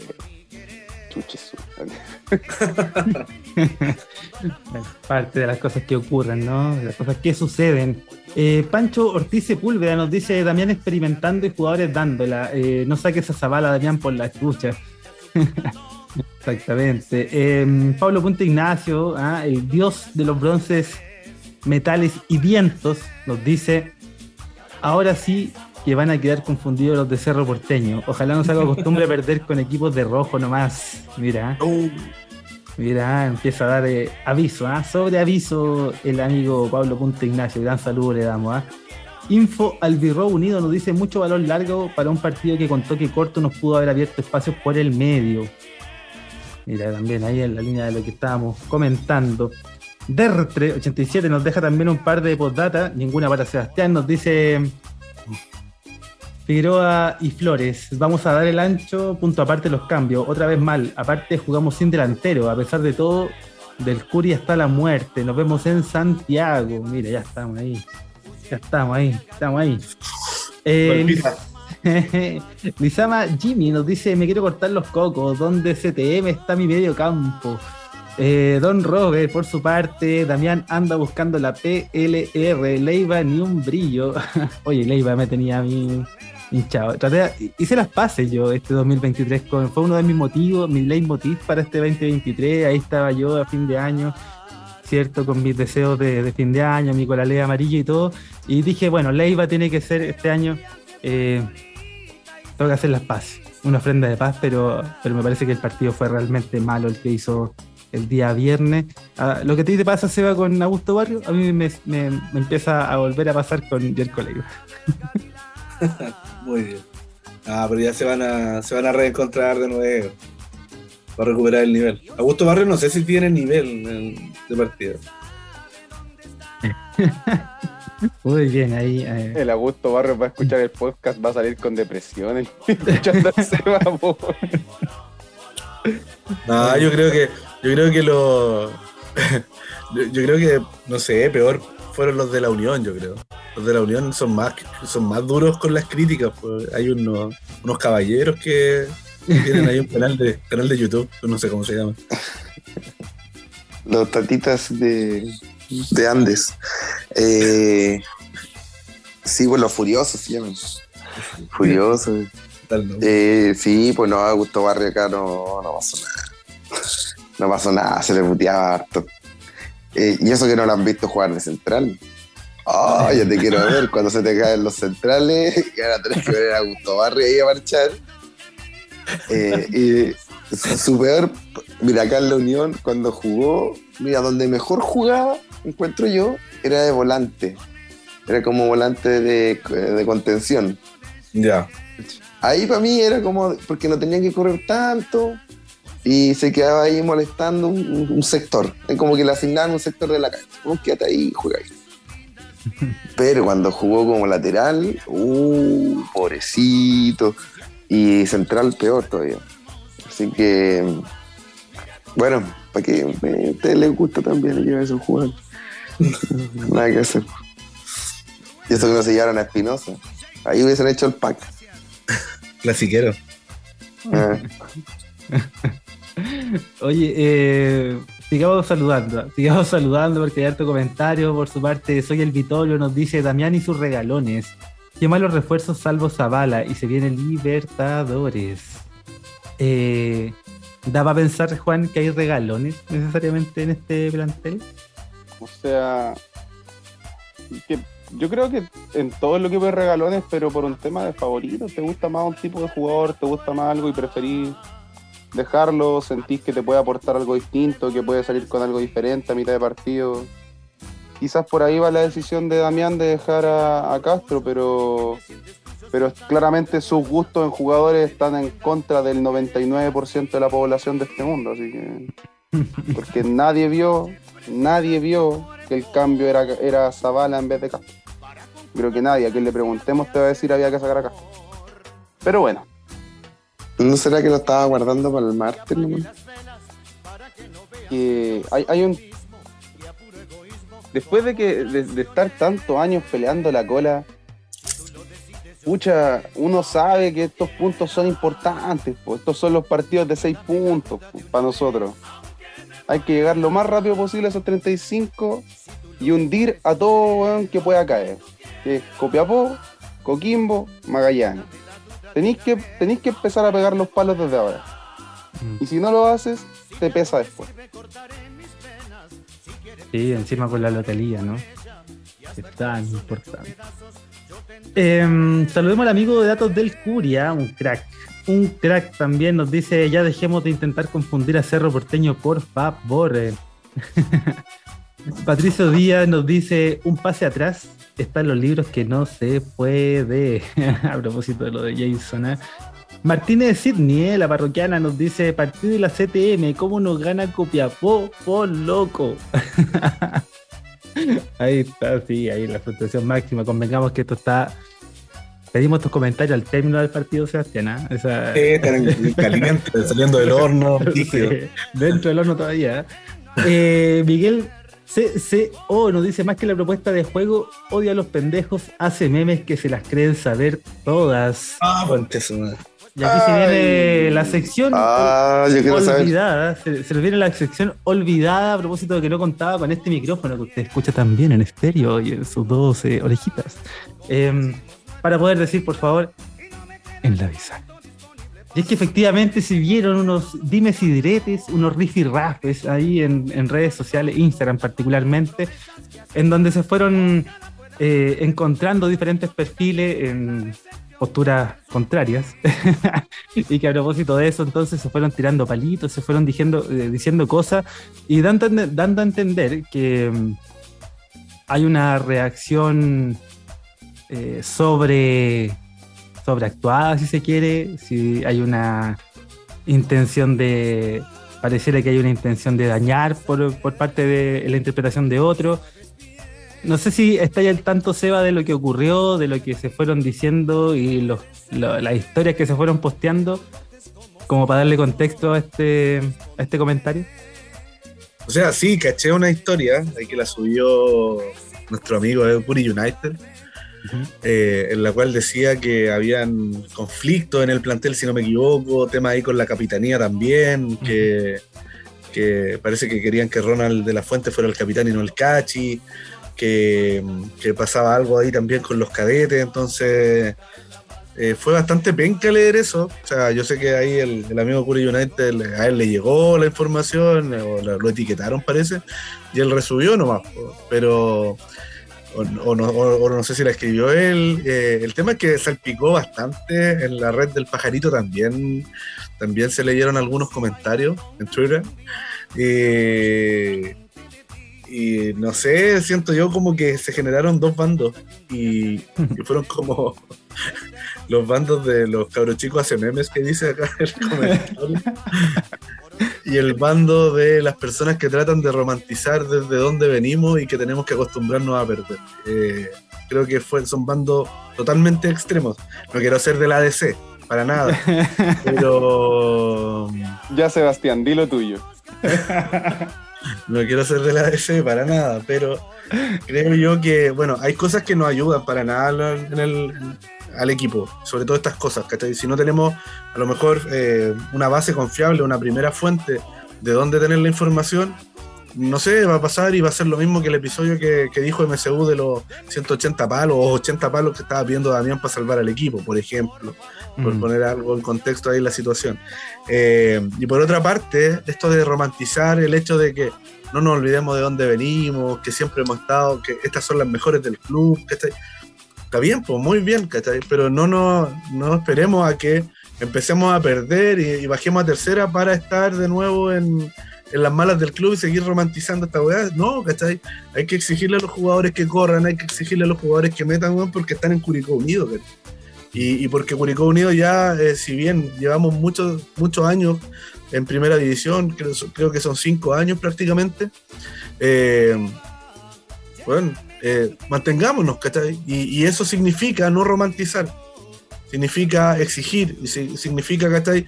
Empezar, empezar a, crear planteles exitosos, eh, una directiva exitosa, ¿cachai? Pero que todas estas cosas anexas eh, nos ayudan. Yo creo que es súper sano que se generen las críticas necesarias pero no sé, con un fundamento, con una base, con, no sé, pues yo fui al estadio y puedo decir que Augusto Barrio era malo para mí, lo puedo decir porque lo vi, lo vi, nadie, me lo contó. Entonces, eh, yo creo que pasa, pasa mucho por ahí. Había un loco que puso en Twitter, no sé, no me acuerdo su nombre, y dijo, pues acaso los que somos de la nueva generación no podemos putear o no podemos decir algo en contra del plantel o del cuerpo técnico. Y claro que pueden, pues, claro que pueden, pero obviamente en base a fundamentos necesarios y claros. Creo que esa es mi opinión respecto al tema. Muy bien, Juan, por favor. Pero es que, a ver, yo estoy de acuerdo con Seba, pero. Ah, pero no. Ya. No, no, es que es una tontería con lo último. Es que, es que también hay que entender que para Curicó las cosas nunca fueron fáciles y se entiende lo de, de no romantizar esto, pero, pero también tenemos que aceptar una realidad y es que es que de partida Curicó no cuenta con los mismos recursos que los otros clubes. Eh, lo, del fair, lo del fair play financiero sigue pesando. No estamos en una situación de poder haber traído a las máximas contrataciones con, el, con la plata como le pasó a Coquimbo, que arrasó con la B. O sea que cuando, ¿cómo se llama esto? Jugó la Sudamericana porque tenemos esa sombra encima.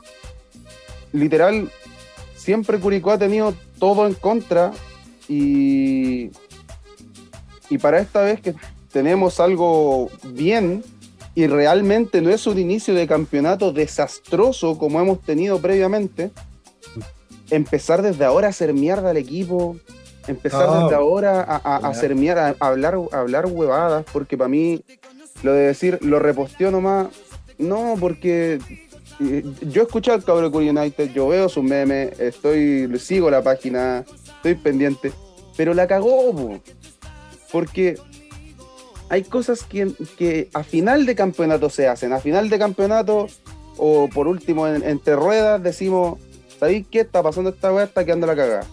Que no se transparentan porque generas más presión en el equipo. Fuera verdad o no lo fuera. No se hace nomás. Y es un tema de, cariño al club, de responsabilidad con los roles que cumplen como gente que tiene a masas de personas, de hinchas viéndolos constantemente. Entonces, si tú empezáis con, por ejemplo, el, mejor ejemplo es miente, miente que algo queda. Podéis mentir, inventar mil cosas, alguien te lo va a creer. Y, y, de ahí empiezan los problemas. Entonces, pucha, es penca, es penca porque, porque siento que no, están conscientes del rol que cumplen en la hinchada y de la gente del club y, se le fue un poco de las manos. Y ahí, pucha, la cagaron, ¿no? Pero ojalá que de ahora en adelante se avispen por la, la embarradita que quedó, Twitter también, el Frente Patriótico Kenneth Lara. Es muy bueno ese nombre. que antes, antes, era, antes era Sebastián Saime. Era espectacular gran, gran, cuenta, me río mucho con él. pero decía que es como para hacer una callampera con todas estas cosas. Porque siempre pasa lo mismo y estamos sobre reaccionando a algo que, bienvenidos en nuestra realidad, que, la, que sea difícil y que nos cueste y que el proceso, el inicio y durante cuesta, es parte de, está en el ADN del club, es así. Nunca se nos dio nada, nunca nos entregaron nada y nunca nos van a dar nada. Entonces, pucha, si a las primeras de cambio nos estamos bajando el barco y queriendo crucificar a todo el mundo, siento que va un poco en contra de la base de la, de la hinchada de nuestro club. Sí. sí, da la impresión de que fue una respuesta apasionada, pero que se que se salió un poco de, madre, ¿no? Dentro del contexto de una página de que sube meme o que haga lo que, haga, tenga un, perfil o una línea, comillas, una línea editorial y la manera en la que trata la información y todo, hasta ahí se puede, se, puede permitir todo tipo de comentarios, ¿no? Se puede criticar, se pueden hacer comentarios que pudiesen no ir con no ir de la mano de lo más popular respecto de lo que sienten los hinchas, etcétera, podéis dar como un, una opinión personal y una mirada particular respecto de lo mismo, pero ya con ese juego de es que yo supe eh, desde dentro que pasa tal o cual cosa, eso es como casi, eh, no sé, pues, cuál es el objetivo de eso, que, ¿dónde, a, qué apunta? ¿Qué se quiere conseguir con eso? En el caso de que sea cierto, bueno, ¿para qué? Y en el caso de que sea mentira, con mayor razón, no, no tiene mucho sentido yo estoy de acuerdo con que todos podemos opinar y todos podemos hacer las opiniones que nos convenga y que nos salga a decir en el momento de acalorado y con ello si dejamos la cagada pedir disculpas em, o no, ¿cachai? Etcétera. Pero eh, ya el tema de. Me parece que, fue demasiado esto de que yo escuché desde adentro y que no les voy a decir y que no les voy a contar y la cuestión y, todo ese, ese, ese que de alguna manera suena, eh, me parece que está de más. Ya, y, en definitiva, me parece que hay más una intención de hacer daño que otra cosa. Yo lo leo así, como desde mi perspectiva, yo lo, leo más como una intención de, eh, no sé, como hacer una, amenaza, no sé, definitivamente hacer daño y no necesariamente aportar a que, a, que la mirada ayude a entender el momento, a que la mirada de una solución a un problema que se pueda presentar en cancha o fuera de ella. Eh, sino que simplemente hacer mención a una situación que sabemos, no, sabemos si es verdad o mentira, y en ese sentido también nosotros sabemos que con el SEBA que, llevamos a cabo y la, página, el podcast, que los jugadores muchas veces lo ven todo esto, ¿cachai? Nosotros tenemos comentarios, hemos recibido eh, comentarios y también respuestas a muchas de las cosas que hemos, que hemos dicho acerca del equipo y jugadores en particular, ¿cachai? Y también sabemos que lo ven, y si eso es mentira, se genera un mal ambiente o, eventualmente pudiese dar pie a otra cosa, que no es lo ideal, que, me imagino que no es lo, que se persigue. Quiero pensar que quienes subieron todo ese, ese, tema de que alguien me dijo de adentro, etcétera, eh, lo dijo con una intención un poco más noble que simplemente dejarlo ahí en el aire para ver quién lo recoge y para ver qué es lo que se genera. Eh, así que desde, ahí lo veo. Desde ahí lo veo. Con ese contexto parroquiano hispano, ¿qué cree usted? ¿Cómo, cómo lo ve esto? Parte del folclore futbolístico cuando ya no tenéis nada más que hacer. Eh, inventar posibilidades de, de cagüines. Ahora, eh, bueno, no, no, leí yo la publicación ni nada por el estilo, pero siempre cuando parten con frases como desde dentro me dijeron o una fuente muy cercana, eh, me da la sensación que habitualmente son, son fake en el fondo, son, son más para llamar la atención. Así que, eh, o para llegar a más seguidores, pues acuérdense, bueno, para que les voy a recordar, pero estamos en una era donde no se busca mucho eh, verificar que las cosas sean ciertas de lo que uno está, está informando. Así que, y todos tenemos derecho a desinformarnos. Así también es, así está como el derecho a informarnos, también está el derecho a desinformarse. Y esa es una, una de las formas. Leyendo Kawine. Y ahora sí me parece que Ronald de la Ronald Fuente debería ser el capitán, más que el cache. Ah, mira, y pero... Ah, no, te problema. me da lo mismo, Como más por lo que menos me importa en la vida. Ridículo. Pero bueno, es parte, es parte de lo que sucedió en redes sociales, ¿no? Es parte de lo que dejó también ahí los, los dime y diretes. Eh, ya nosotros ahí proponemos esta, estas opiniones, ¿no? Eh, damos nuestro punto de vista y desde ahí también nos, abocamos a ese comentario que nos dejó Miguel CCO y que estuvo sabroso para esta cortina que presentamos y que dice en la visa. Ah, muy bien, muy bien, ahí capaz que salga algo más, vamos a ver. Felipe, ¿Ah? podría decir en la bisagra, ¿no? Ahora para acercarme un poquito más al audífono. a ver, por favor. Voy a hacerlo con la mejor. En la bisagra. Mira, ahí está. Para usted. Para usted. no, pero no haga esos gestos. No haga esos gestos, pues, oiga, no, la deja ahí. Oye, eh, sigamos.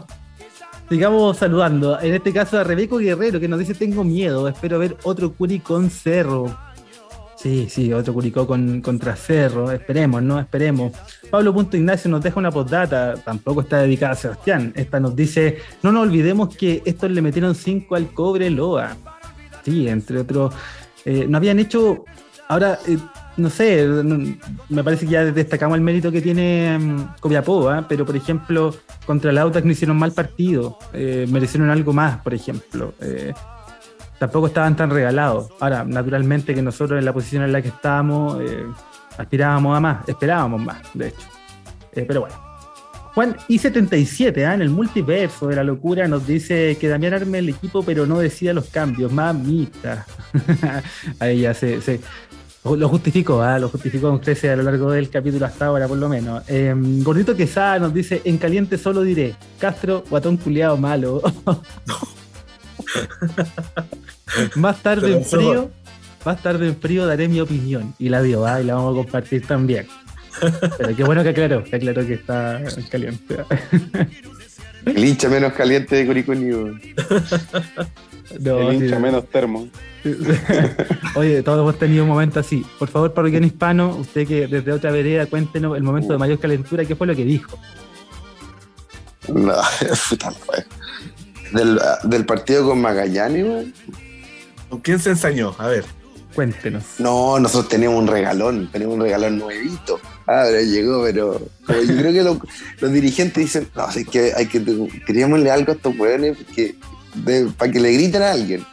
Y nos, trajeron a Tomás, eh, a Tomás Rodríguez. Oh. Y es una exquisitez de putear, pues, porque te da todo, te da todo lo que uno quiere para putear a un jugador. O sea, no, tiene, o sea, no tiene nada, pues. No, sé.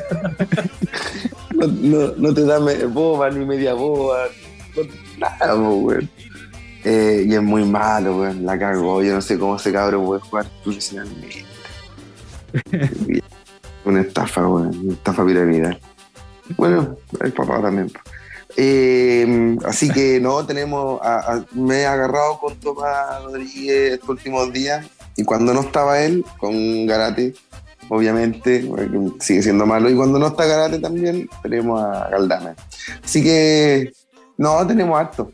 tenemos harto donde agarrar. Leighton, ¿cómo ha andado Leighton allá? Malo, Leighton. Para la casa. Muy malo. No, mira, todos teníamos la excusa de que no, estaba jugando de 8, que era supuesto y que hacía goles de afuera y la no, ha tirado ni un, ni un, Creo que una vez tiró una, pero salió casi del estadio. Eh, y no, yo ahora he estado jugando de 8, tampoco, nada, puras patadas nomás. Es bueno para pegar, sí, eso me gusta. es como tiene pachorra para pegar. Oye, ¿y alguna, alguna putía ingeniosa que haya escuchado por ahí? ¿Algún insulto como que te dijo, ah, mira, buena, uy, dedito para arriba? Eh, no, no tengo, no, no recuerdo. Yo escuché ah, un. Lo que pasa es que yo escuché alguna vez un, muerto anda a donar los órganos. ah, sí, pues está. Está bueno. Está bueno. sí. sí, en la época de Gustavo Canales, pero claramente no, era Gustavo al que le gritaban, pero hay uno que le gritaban y que le decían, muerto, anda a donar los órganos. Eh, usted sabe, de repente salen tallas buenas, de repente salen tallas buenas.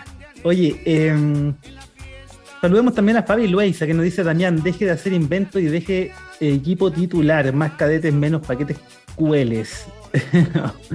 Muy bien, Alex Loco era, aguanta el Curi hoy y siempre nos dice. Mira ahí, el amigo, mejores tijerales ¿ah? De toda la región del Maule. Está aportando, pero un 7, no quiere, no quiere perder el permiso que tiene para ir a.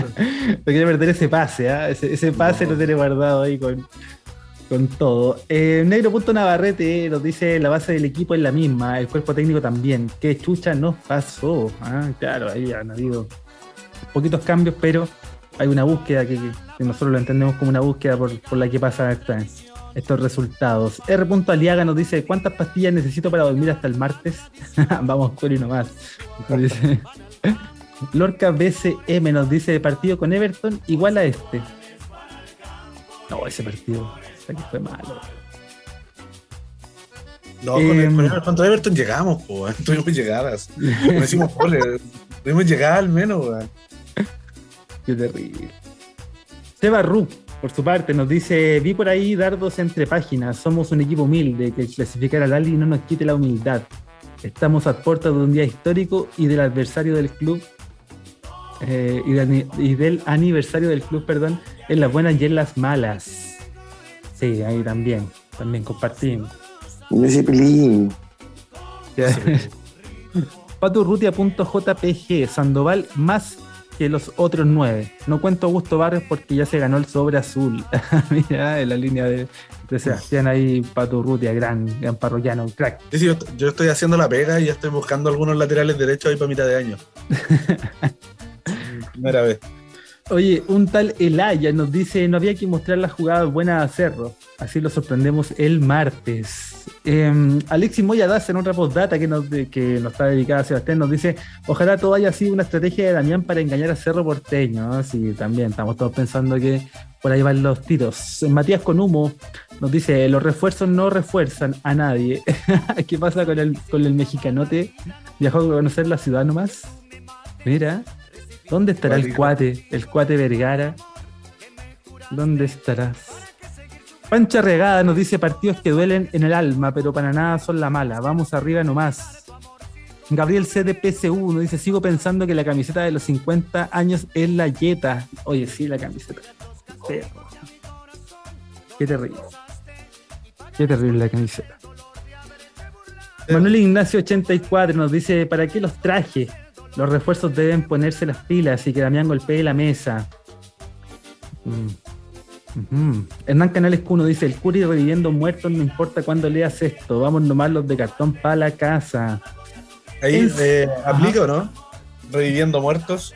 Sí, mira, me sirve. Ahí tenemos una portada de zombies. No, pero no.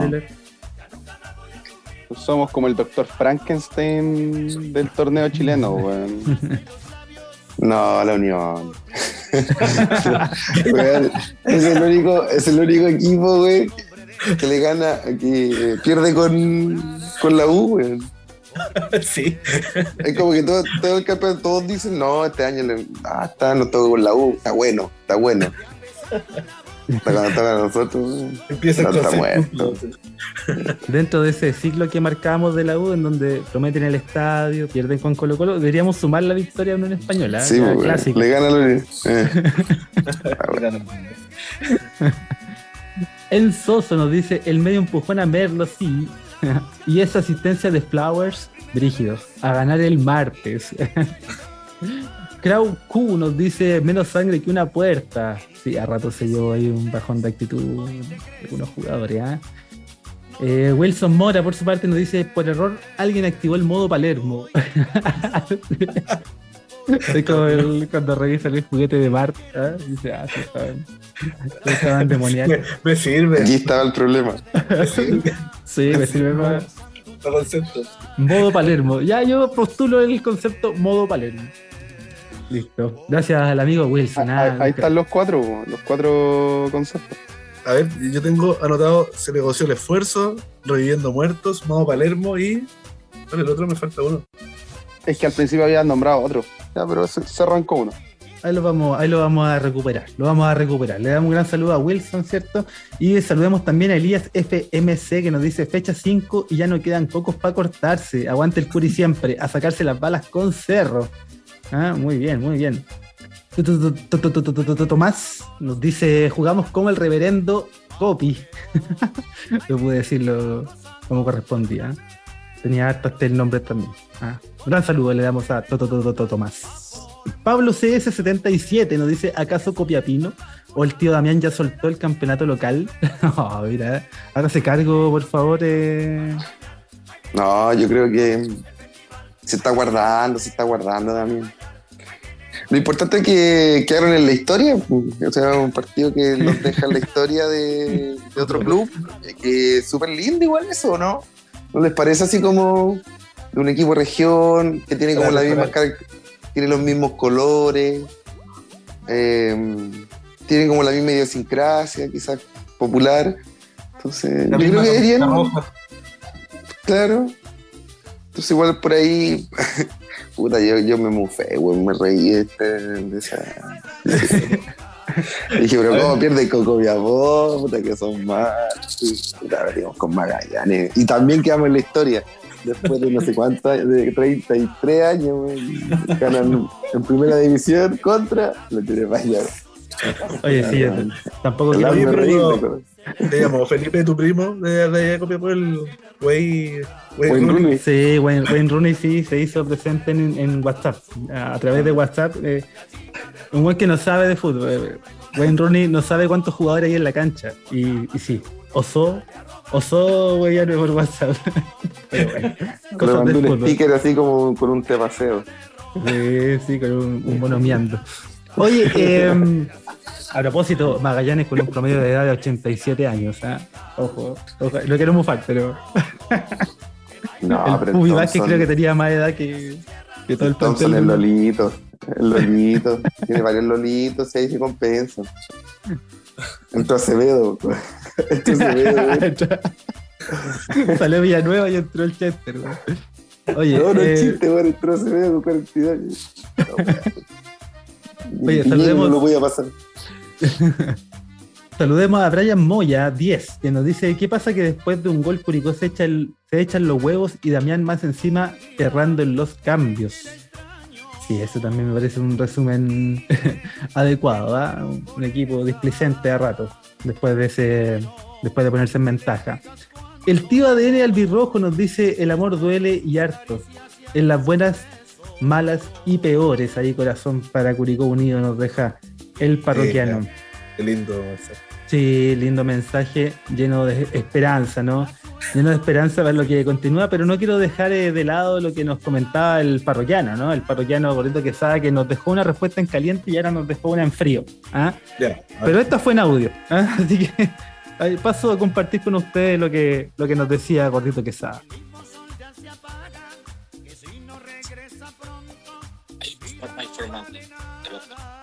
De las posibilidades lamentablemente el que se perdió fue bastante feo.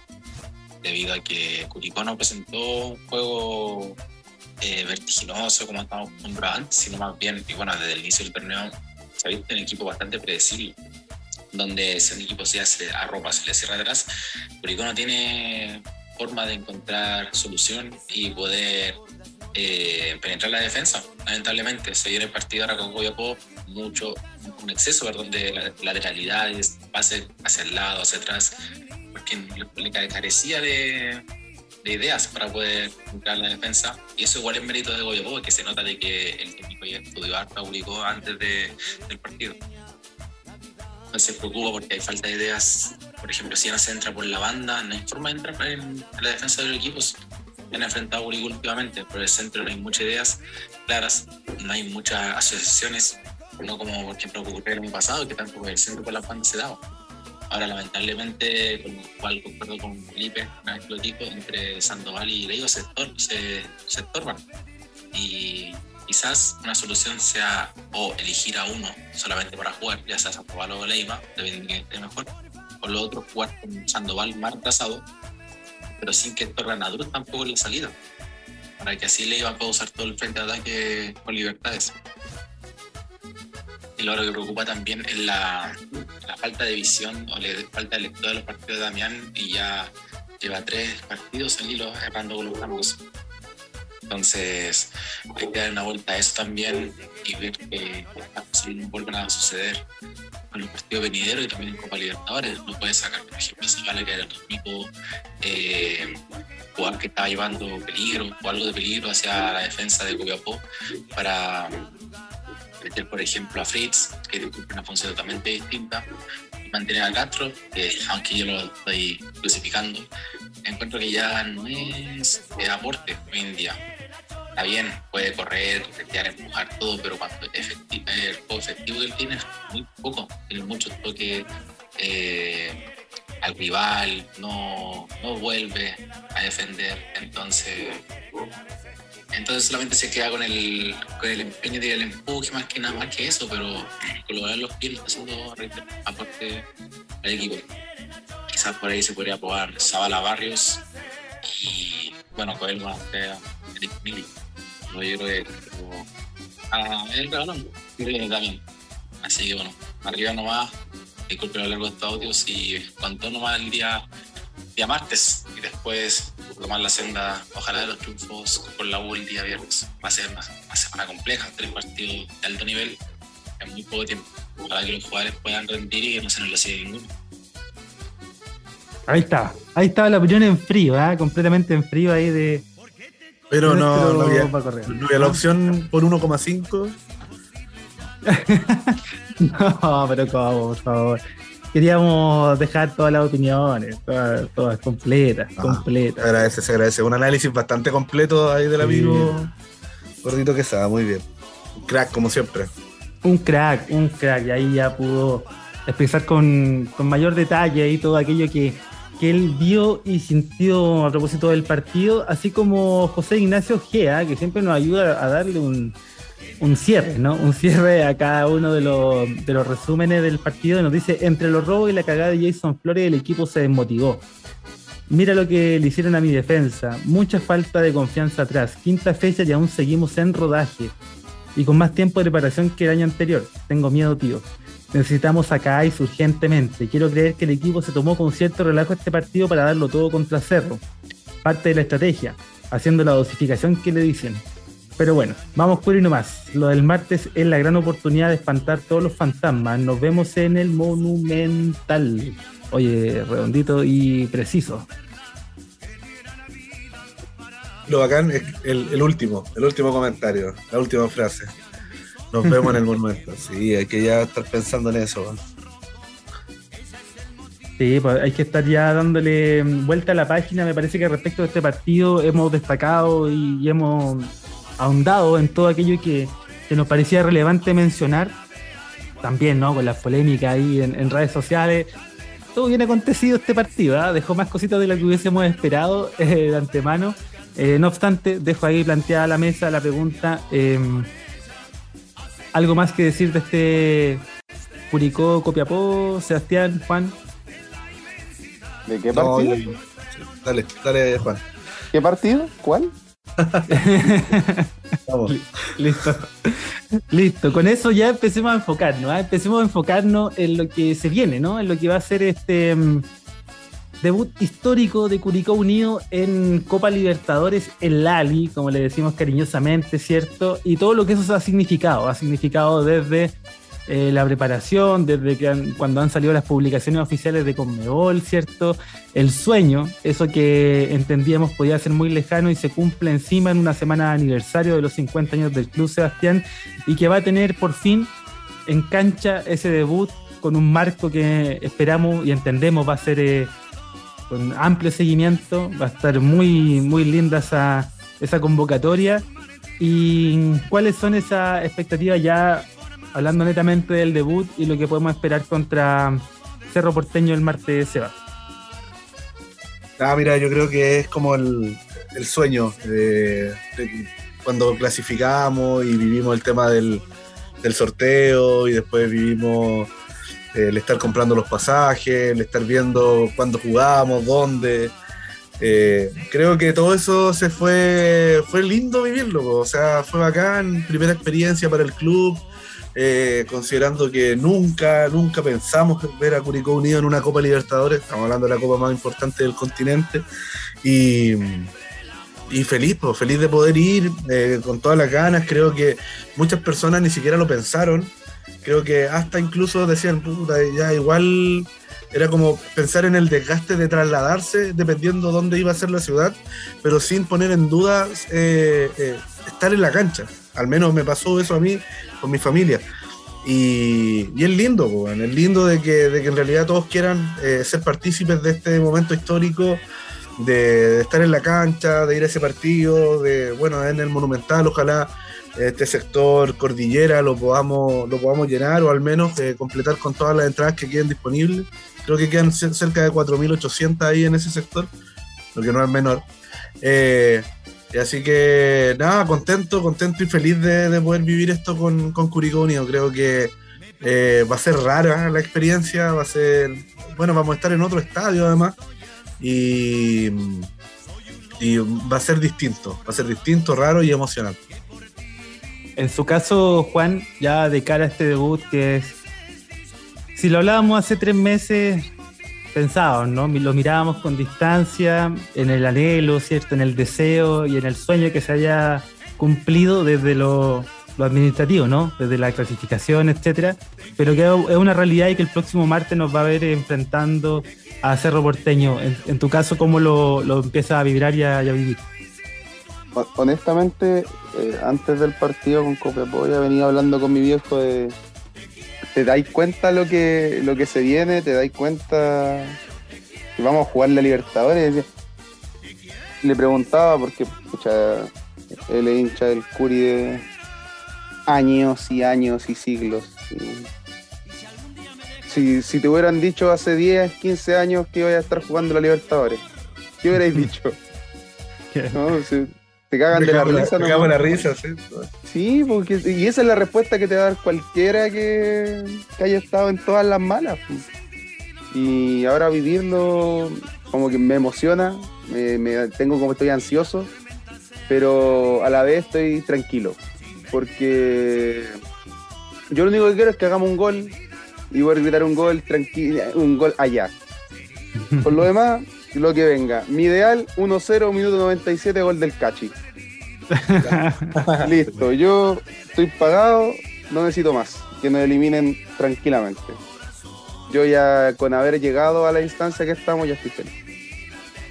Mira, mira qué, bonito. Y no lo queremos dejar fuera de esta conversación. Sabemos que es un momento histórico para todo un pueblo, para toda una hinchada, para un club que, debuta, eh, Pablo, pero desde esas jornadas de Libertadores que te ha tocado vivir con el equipo hispano, desde ahí que nos puedes comentar de, esa sensación, ¿es distinto realmente? ¿Cómo lo has vivido tú desde esa otra vereda? otra cosa, no, otra cosa, los Libertadores, bonito, ir al estadio, eh, se vive diferente, pues, se vive diferente, es, llevarlo como al, nivel más esperado en el fondo, ah, cuando te toca ya no, sé si es el final boss del, del juego, pero, pero sí, ya estáis ya cuando, cuando estáis en la dupla del Mortal Kombat 1, cuando ya pasáis, pasáis la dupla y viene Goro, ya. Así más o menos se siente. ya se siente ya, oh, se viene rígido. Ahora el premio es ganar ahí y llegar hasta hasta Chansun, ¿cómo se llama? El, el, tipo viejito. Pero no, yo creo que es puro disfrutarlo nomás. Yo creo que hay que disfrutarlo y ojalá sorprenderse. Me parece que ahí, ahí es, lo más rico. Cuando, cuando no sé, ponte tú, eh, sacamos un empate contra Boca, allá en la bombonera, eh, sorpresa, ¿cachai? Eh, no, feliz, pues se disfruta mucho más, porque todos dábamos por hecho que iba a ser muy difícil ganar o sacar un puntito allá, o cuando ganamos allá en Flamengo, eh, con penal de Canales. Entonces, esas son emociones que a uno no se le olvidan. Así que ojalá que, le vaya bien, ¿no? Al yo creo que le va a ir bien, puede dar la sorpresa. Si, en definitiva, cuando no tienen visto los equipos, no tienen larga tradición, eh, los otros equipos también se complican.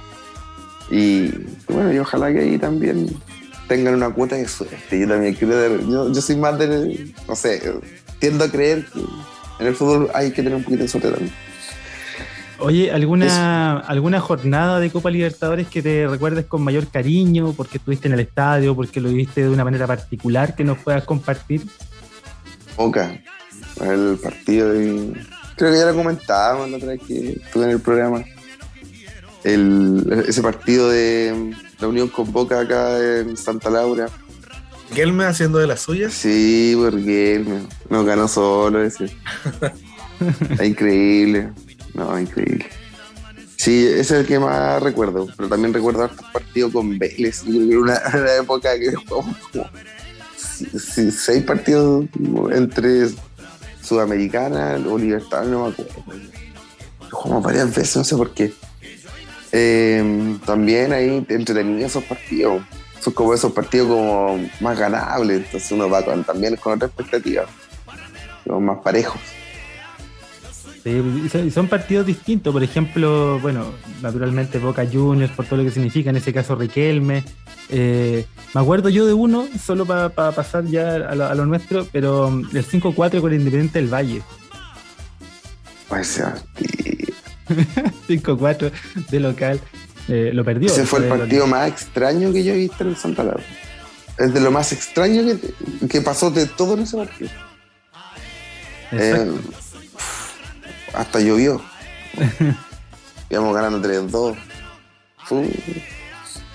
Son noches, son noches y tardes de Copa Libertadores, ¿cierto? Eh, la que nos va a tocar vivir, la que nos va a tocar asistir, todos aquí los que estamos en esta mesa.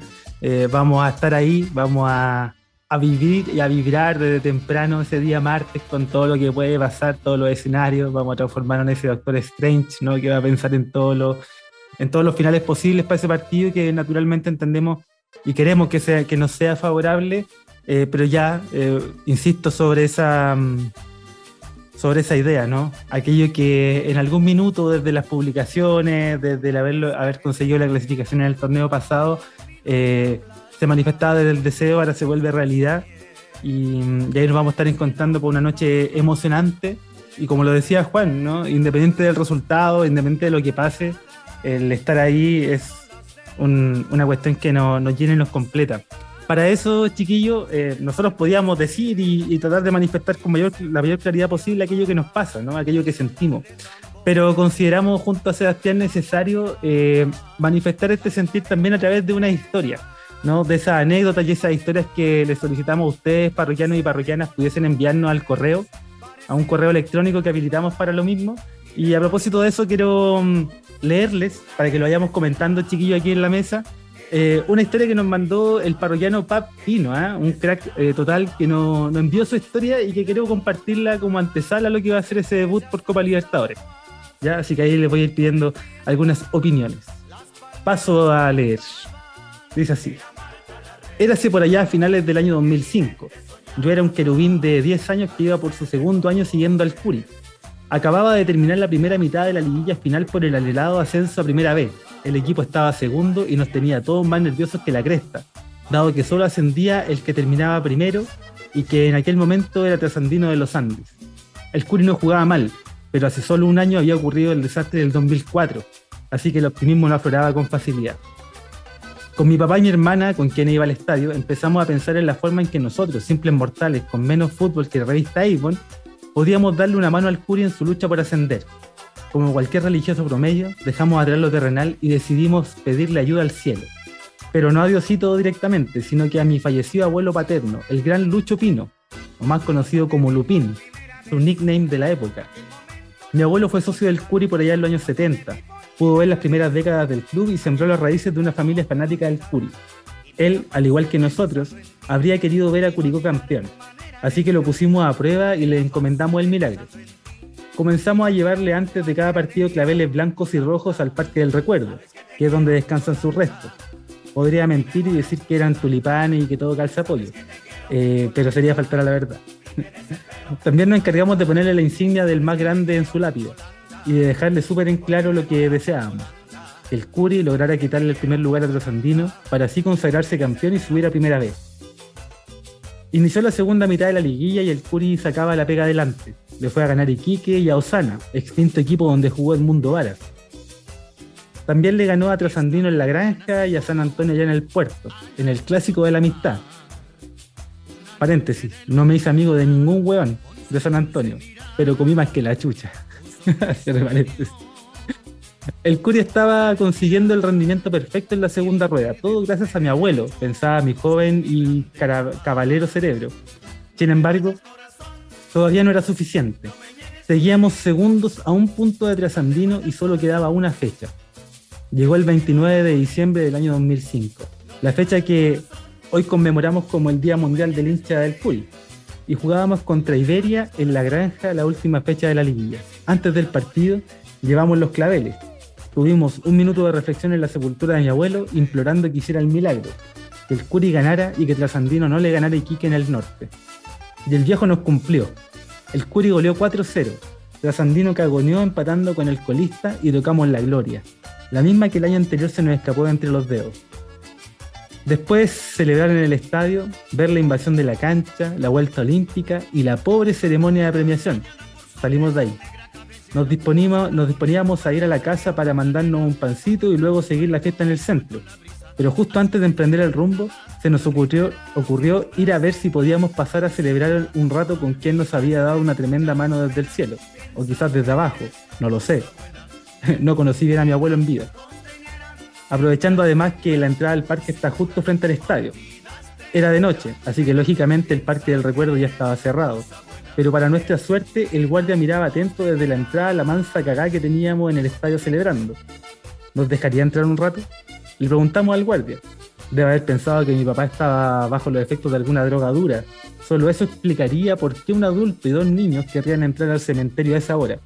Pero en vez de llamar a carabinero o al cename, prefirió cagarse de la risa y no abrió el portón. Para quienes quizás no lo conocen, el Parque del Recuerdo es un poco diferente al cementerio general. Se podría decir que es como un jardín amplio cubierto por completo de pasto donde solo se ve la lápida en el piso. Después de que el guardia se paleteó con el acceso, entramos y nos fuimos derechito a la sepultura de mi abuelo. Yo iba mirando el piso porque valiente no era, y entre los chupacabras de los que hablaba Lindorfo Jiménez y los ovnis de Salfate ya tenía suficiente de qué preocuparme esa edad. Una vez en el nicho, mi papá nos abrazó junto a mi hermana y mirando la lápida le dijo, somos campeones viejitos, con un tono emocionado por la cantidad de sentimientos encontrados. Luego siguió, gracias por el favor concedido. Y justo en ese momento, un metro frente a nosotros se activa un aspersor del sistema de riego del parque, que lentamente empezó a girar su chorro hacia nosotros. Yo miré a mi papá con la intención de movernos para que no nos mojara, pero él, eh, por el contrario, nos dijo, niños, este es el abrazo del abuelito Lucho. Procedió a abrazarnos más fuerte y recibimos el chorro de agua que nos dejó mojados, más mojados que cacha guatones, con agua dudosamente potable. ¿Habrá sido una coincidencia con el sistema de riego? ¿Fue realmente mi abuelo que quería celebrar con nosotros? ¿O habrá sido el guardia que mariconamente activó ese aspersor para echarnos? Lo dejo a criterio de cada uno, pero para nosotros fue un momento mágico y de los más lindos que me ha entregado el Curi. Cuando salimos de ahí, El guardia entendía aún menos la situación cuando nos vio completamente empapados. Los guates que le puso mi mamá a mi papá cuando nos vio mojados a los niños del estadio también pasaron al olvido. Éramos campeones. Volvíamos al fútbol profesional y comenzábamos a escribir una historia que pareciera no tocar nunca techo. lo o no, con una ayuda del más allá, y no me refiero al maletín de Julio Ode, ese día aprendí que siempre vale la pena estar hasta las últimas con el Curi y que siempre se debe buscar la forma de apoyarlo, yendo al estadio, pagando la entrada, participando de la actividad del club, pidiendo ayudas divinas, haciendo brujería, revisando las estadísticas, haciéndole memes o hasta defendiendo los comentarios de Facebook de Radio Bio, Bio. Todas nuestras acciones suman. Son esos granitos de arena los que hacen la diferencia y nos hacen diferentes. Aguante el Curi y su gente. Pablo Pino. Ah, qué crack. Buena historia. Oye, emocionante, historia. emocionante historia, una eh, eh, espectacular prosa, ¿no? Súper buena.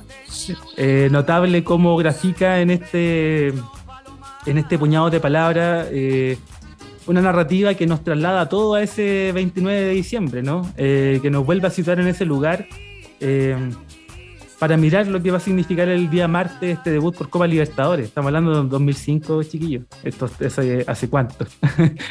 Volvíamos al fútbol profesional y ahora jugamos Copa Libertadores.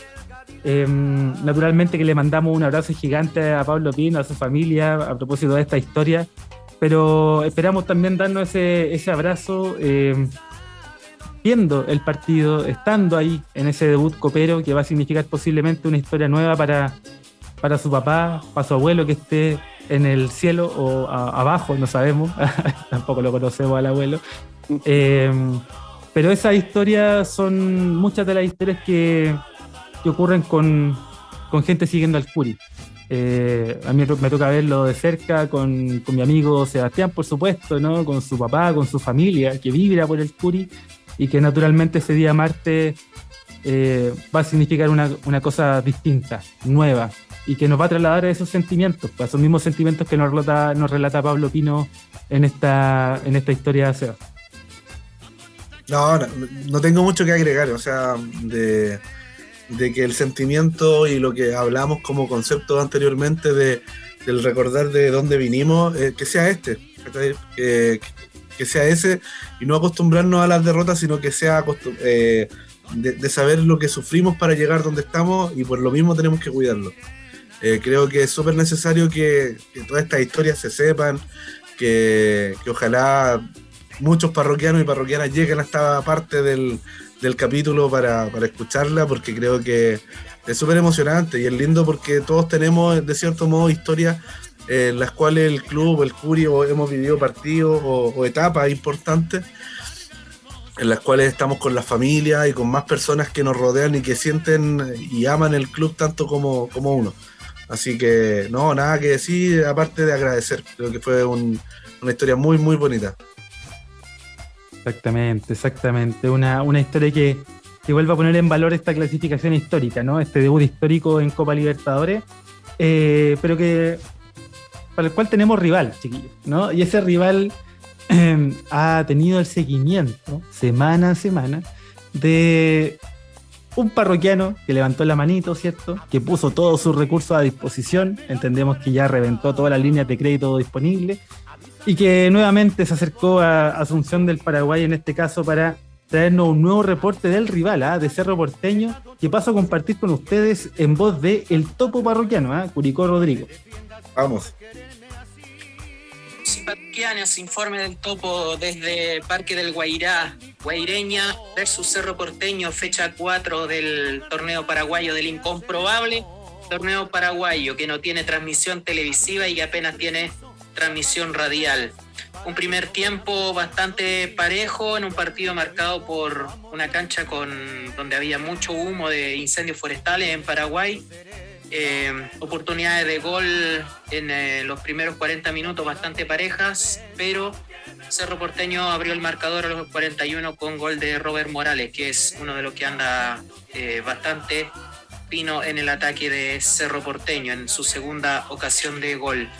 En el segundo tiempo, un gol anulado a Cerro Porteño por posición de adelanto 2 a 0 en el minuto 56. Eh, mucho desborde y juego entre Beto Espínola y Robert Morales. Lateral derecho y atacante.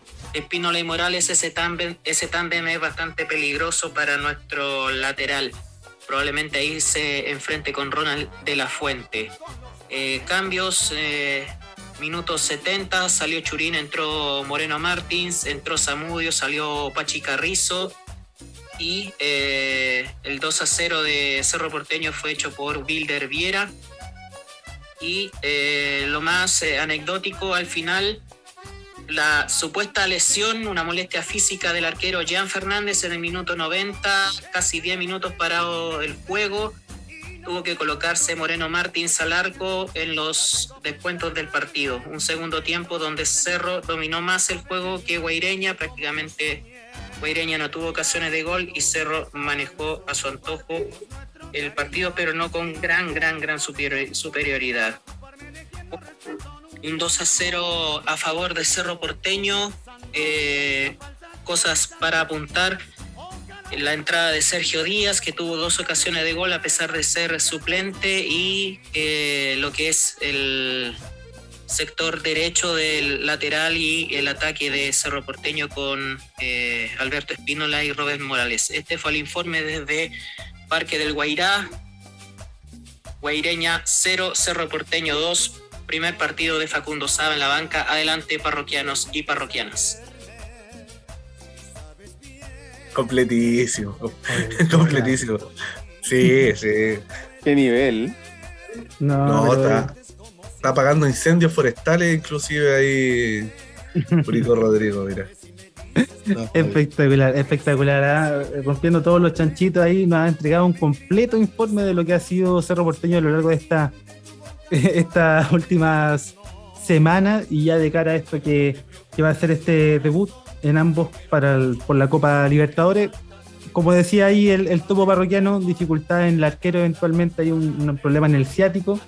Em, para, para, perdón, para Cerro Porteño ahí, una molestia en la cadera o en el ciático, como le dicen ahí, ojo que puede ser relevante.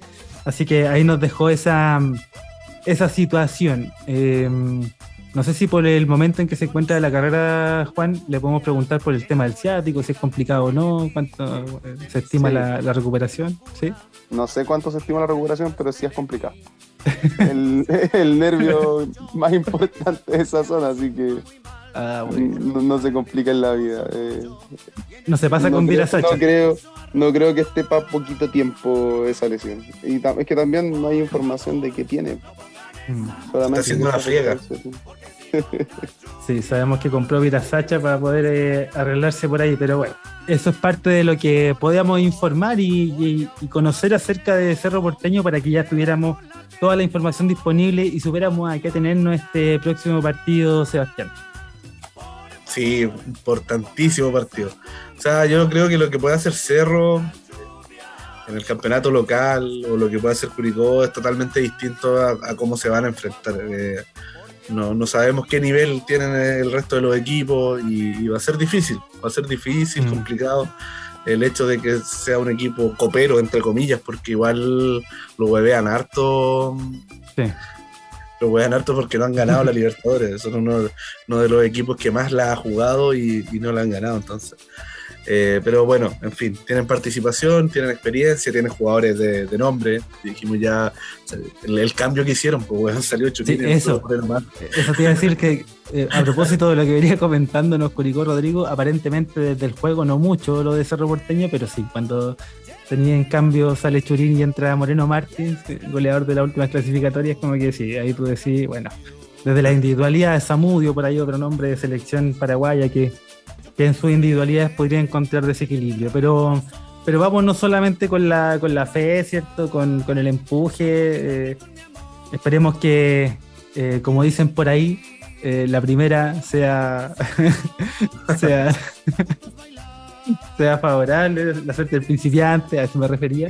Y que, no duela. ¡Ay, Miguel! Lo seguro es que, lo seguro es que no se olvida. Tal cual. Sí, eso, en eso estamos de acuerdo. Absolutamente de acuerdo. Oye, para, para acotar algo más a, todo esto lo que hemos dicho del partido, eh, seguramente el capítulo que vamos a, que vamos a grabar post partido contra Cerro Porteño será el capítulo número 100 de Parroquianos del Tulipán Rojo. No, sí. La guinda de la torta ahí a, a, ese partido, sumémosle que vamos a estar de aniversario, 50 años del club y, además el capítulo número 100 de este lindo proyecto. Así que, mira, puras cosas buenas nomás con ese partido. Mira, mira, la chuntamos justo una, tontera nada que ver. Eh, para que estén tranquilos que no va a pasar la historia, la goleada más grande, un 11 a 2. Así que está complicado llegar anotado en esa lista. Así que no se preocupen. No, no, no, no.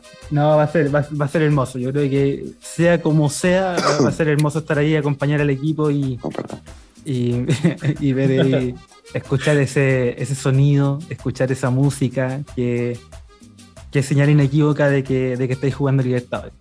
De que lograste llegar al certamen y a la competencia a nivel de clubes más importante de Sudamérica eh, para un club como Curicó. Así que, nada, vamos a estar ahí. Vamos a estar ahí, esperamos encontrarnos con muchos parroquianos y parroquianas.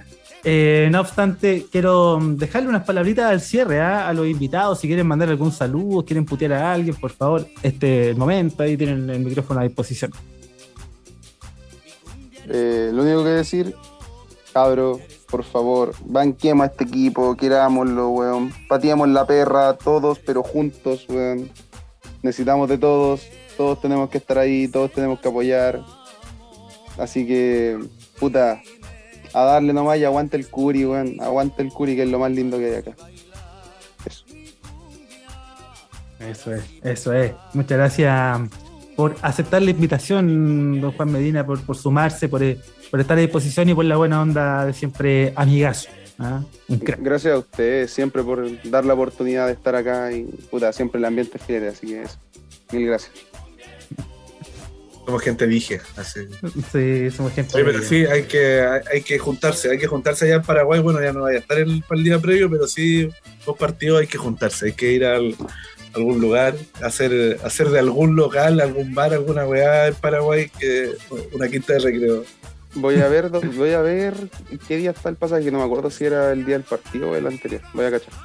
Eso, mira. No, con el equipo, con el equipo que ve las finanzas, Seba, ya nos pusimos de acuerdo y vamos a hacer una junta definitivamente en algún bar de Paraguay, ya sea para la previa o el post, y la primera ronda de Tereré va por nuestra parte, Seba.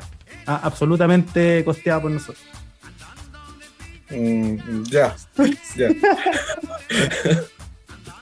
ya Muy bien. Tereré barato.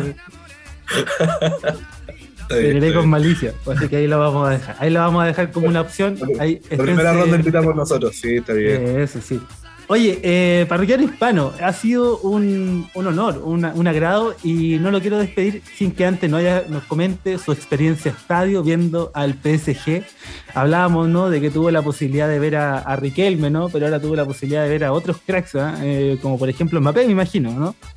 Sí, no, no jugó, el güey estaba lesionado. Ah, ya. Gabriel Así que muchas gracias por invitarme. Eh, por comentar. Eh, no, no, pero igual eh, jugó, un, loco que se llama Leo Messi, algo así. Ah, eh, jugó ese loquito y ganó solo el partido. Y vi a Suaciño debutar en el Parque Los Príncipes. No, entretenía la experiencia. Entretenía la experiencia porque bueno, llegué como, como tres horas antes al estadio. Como para no llegar perdido y todo. Y, y el ambiente no es muy fútbol. Es rara la cuestión porque como que no, no hay así como gente con bandera. nadie, te está, cogoteando afuera, nadie está pidiendo moneda. Nadie me macheteó nada. no, Allá sí, calete Paco, con los medios fusiles y toda la cuestión. Así que ahí en la espera había otro, había un loco con, con su hijo o Em, que era mexicano, así que nos pusimos a conversar para hacer la previa, porque tuvo como una hora y media conversando ahí afuera mientras, mientras esperaba el partido. Eh, y después, al medio Sí, pues sí, ya, ahora se ríen, ya, ya ya pasó ya el dolor. Eh, conversamos arte y ya después ya cada uno para su lado. Y el estadio es espectacular. Es muy, muy lindo. Eh, es grande. Y es curioso porque debe ser como para 50 mil. Creo que no es para más. Eh, pero se ve precioso. Así que muy, muy buena experiencia. El partido ahí no, no o sea, en el fondo eh, tuvo bien Toulouse porque empezó ganando pero el segundo tiempo apretó ahí Messi y le salieron dos, un gol y, un pase, si no me equivoco. Oye, ¿es cierto, ah, que, ¿es cierto que apareció en la transmisión el parroquiano hispano con una cartulina pidiendo la camiseta de Gaby Suazo? ¿Puede ser o no? No, ese no era yo. Ah, no era, no. era yo. No, no, yo no. No, igual celebro que haya jugado. Ah, dio, para mí dio la cacha pero, eh, pero igual le tocó difícil porque no podía, entró los últimos 15, 20 minutos y marcar a Messi, es difícil. Y en una pasó, pero así, pero le hice, una pinta, pero de esa, de esa, pero ¿qué me hizo? Cuando le preguntaron si habían visto ese video, ¿qué me hizo? si vos lo viste en la tele, decime vos. Así que, algo así. Eh, lo hizo como que iba a correr por un lado, corrió para el otro y hizo así ahí quedó, quedó pagando. Y tuvo una jugada interesante de ofensiva, así que no, buena experiencia para cachar cómo es el fútbol en otros lados. los gritos de los hinchas, así como la hinchada gritando, son terrible fome. Eso sí, son fome. Lo que sí tienen buena coordinación, así como que hacen cosas muy en conjunto, ya, así todos, sal, uno, o sea, todos saltando o todos sacan una bandera, o ¿cachai? O como que tienen cosas de, como de coreografía. De momento. Eso yo creo que sería interesante imitar. Pero los cánticos, puro ale, ale, parí, ale, ale, parí, chao. No dicen, como que no, no había más. En definitiva, una, una buena experiencia recomendable para, para quienes viajen. Sí, pues Sí, bueno, de aquí a unos ocho meses, diez meses más termino de pagar la cuota de la entrada, pero, pero vale la pena. No, yo compré la relativamente barata. Me gustó como 70 lucas. Ya. ya. Estoy bien. te, mando para allá una parte si necesitáis aviso. Échame una depositadita, güey. Oye, no, pero. Eh, pero bueno, más allá del relato, muchas gracias, Parroquiano Hispano, por, por, hacerse parte, ¿no? por participar de esta conversación. No, gracias a usted. De, este, de, este, de esta tertulia. No, gracias a vos. Eh, no, gracias, gracias. Que bueno, voy siempre atento a lo que pase en el fútbol chileno, en todo, y, particularmente ahora que van a jugar la Libertadores. Así que desearles suerte nomás, éxito, disfruten el partido nomás, más allá del resultado. Y, como decían ahí ustedes, sobre todo Juan, ahí hay que bancárselo nomás.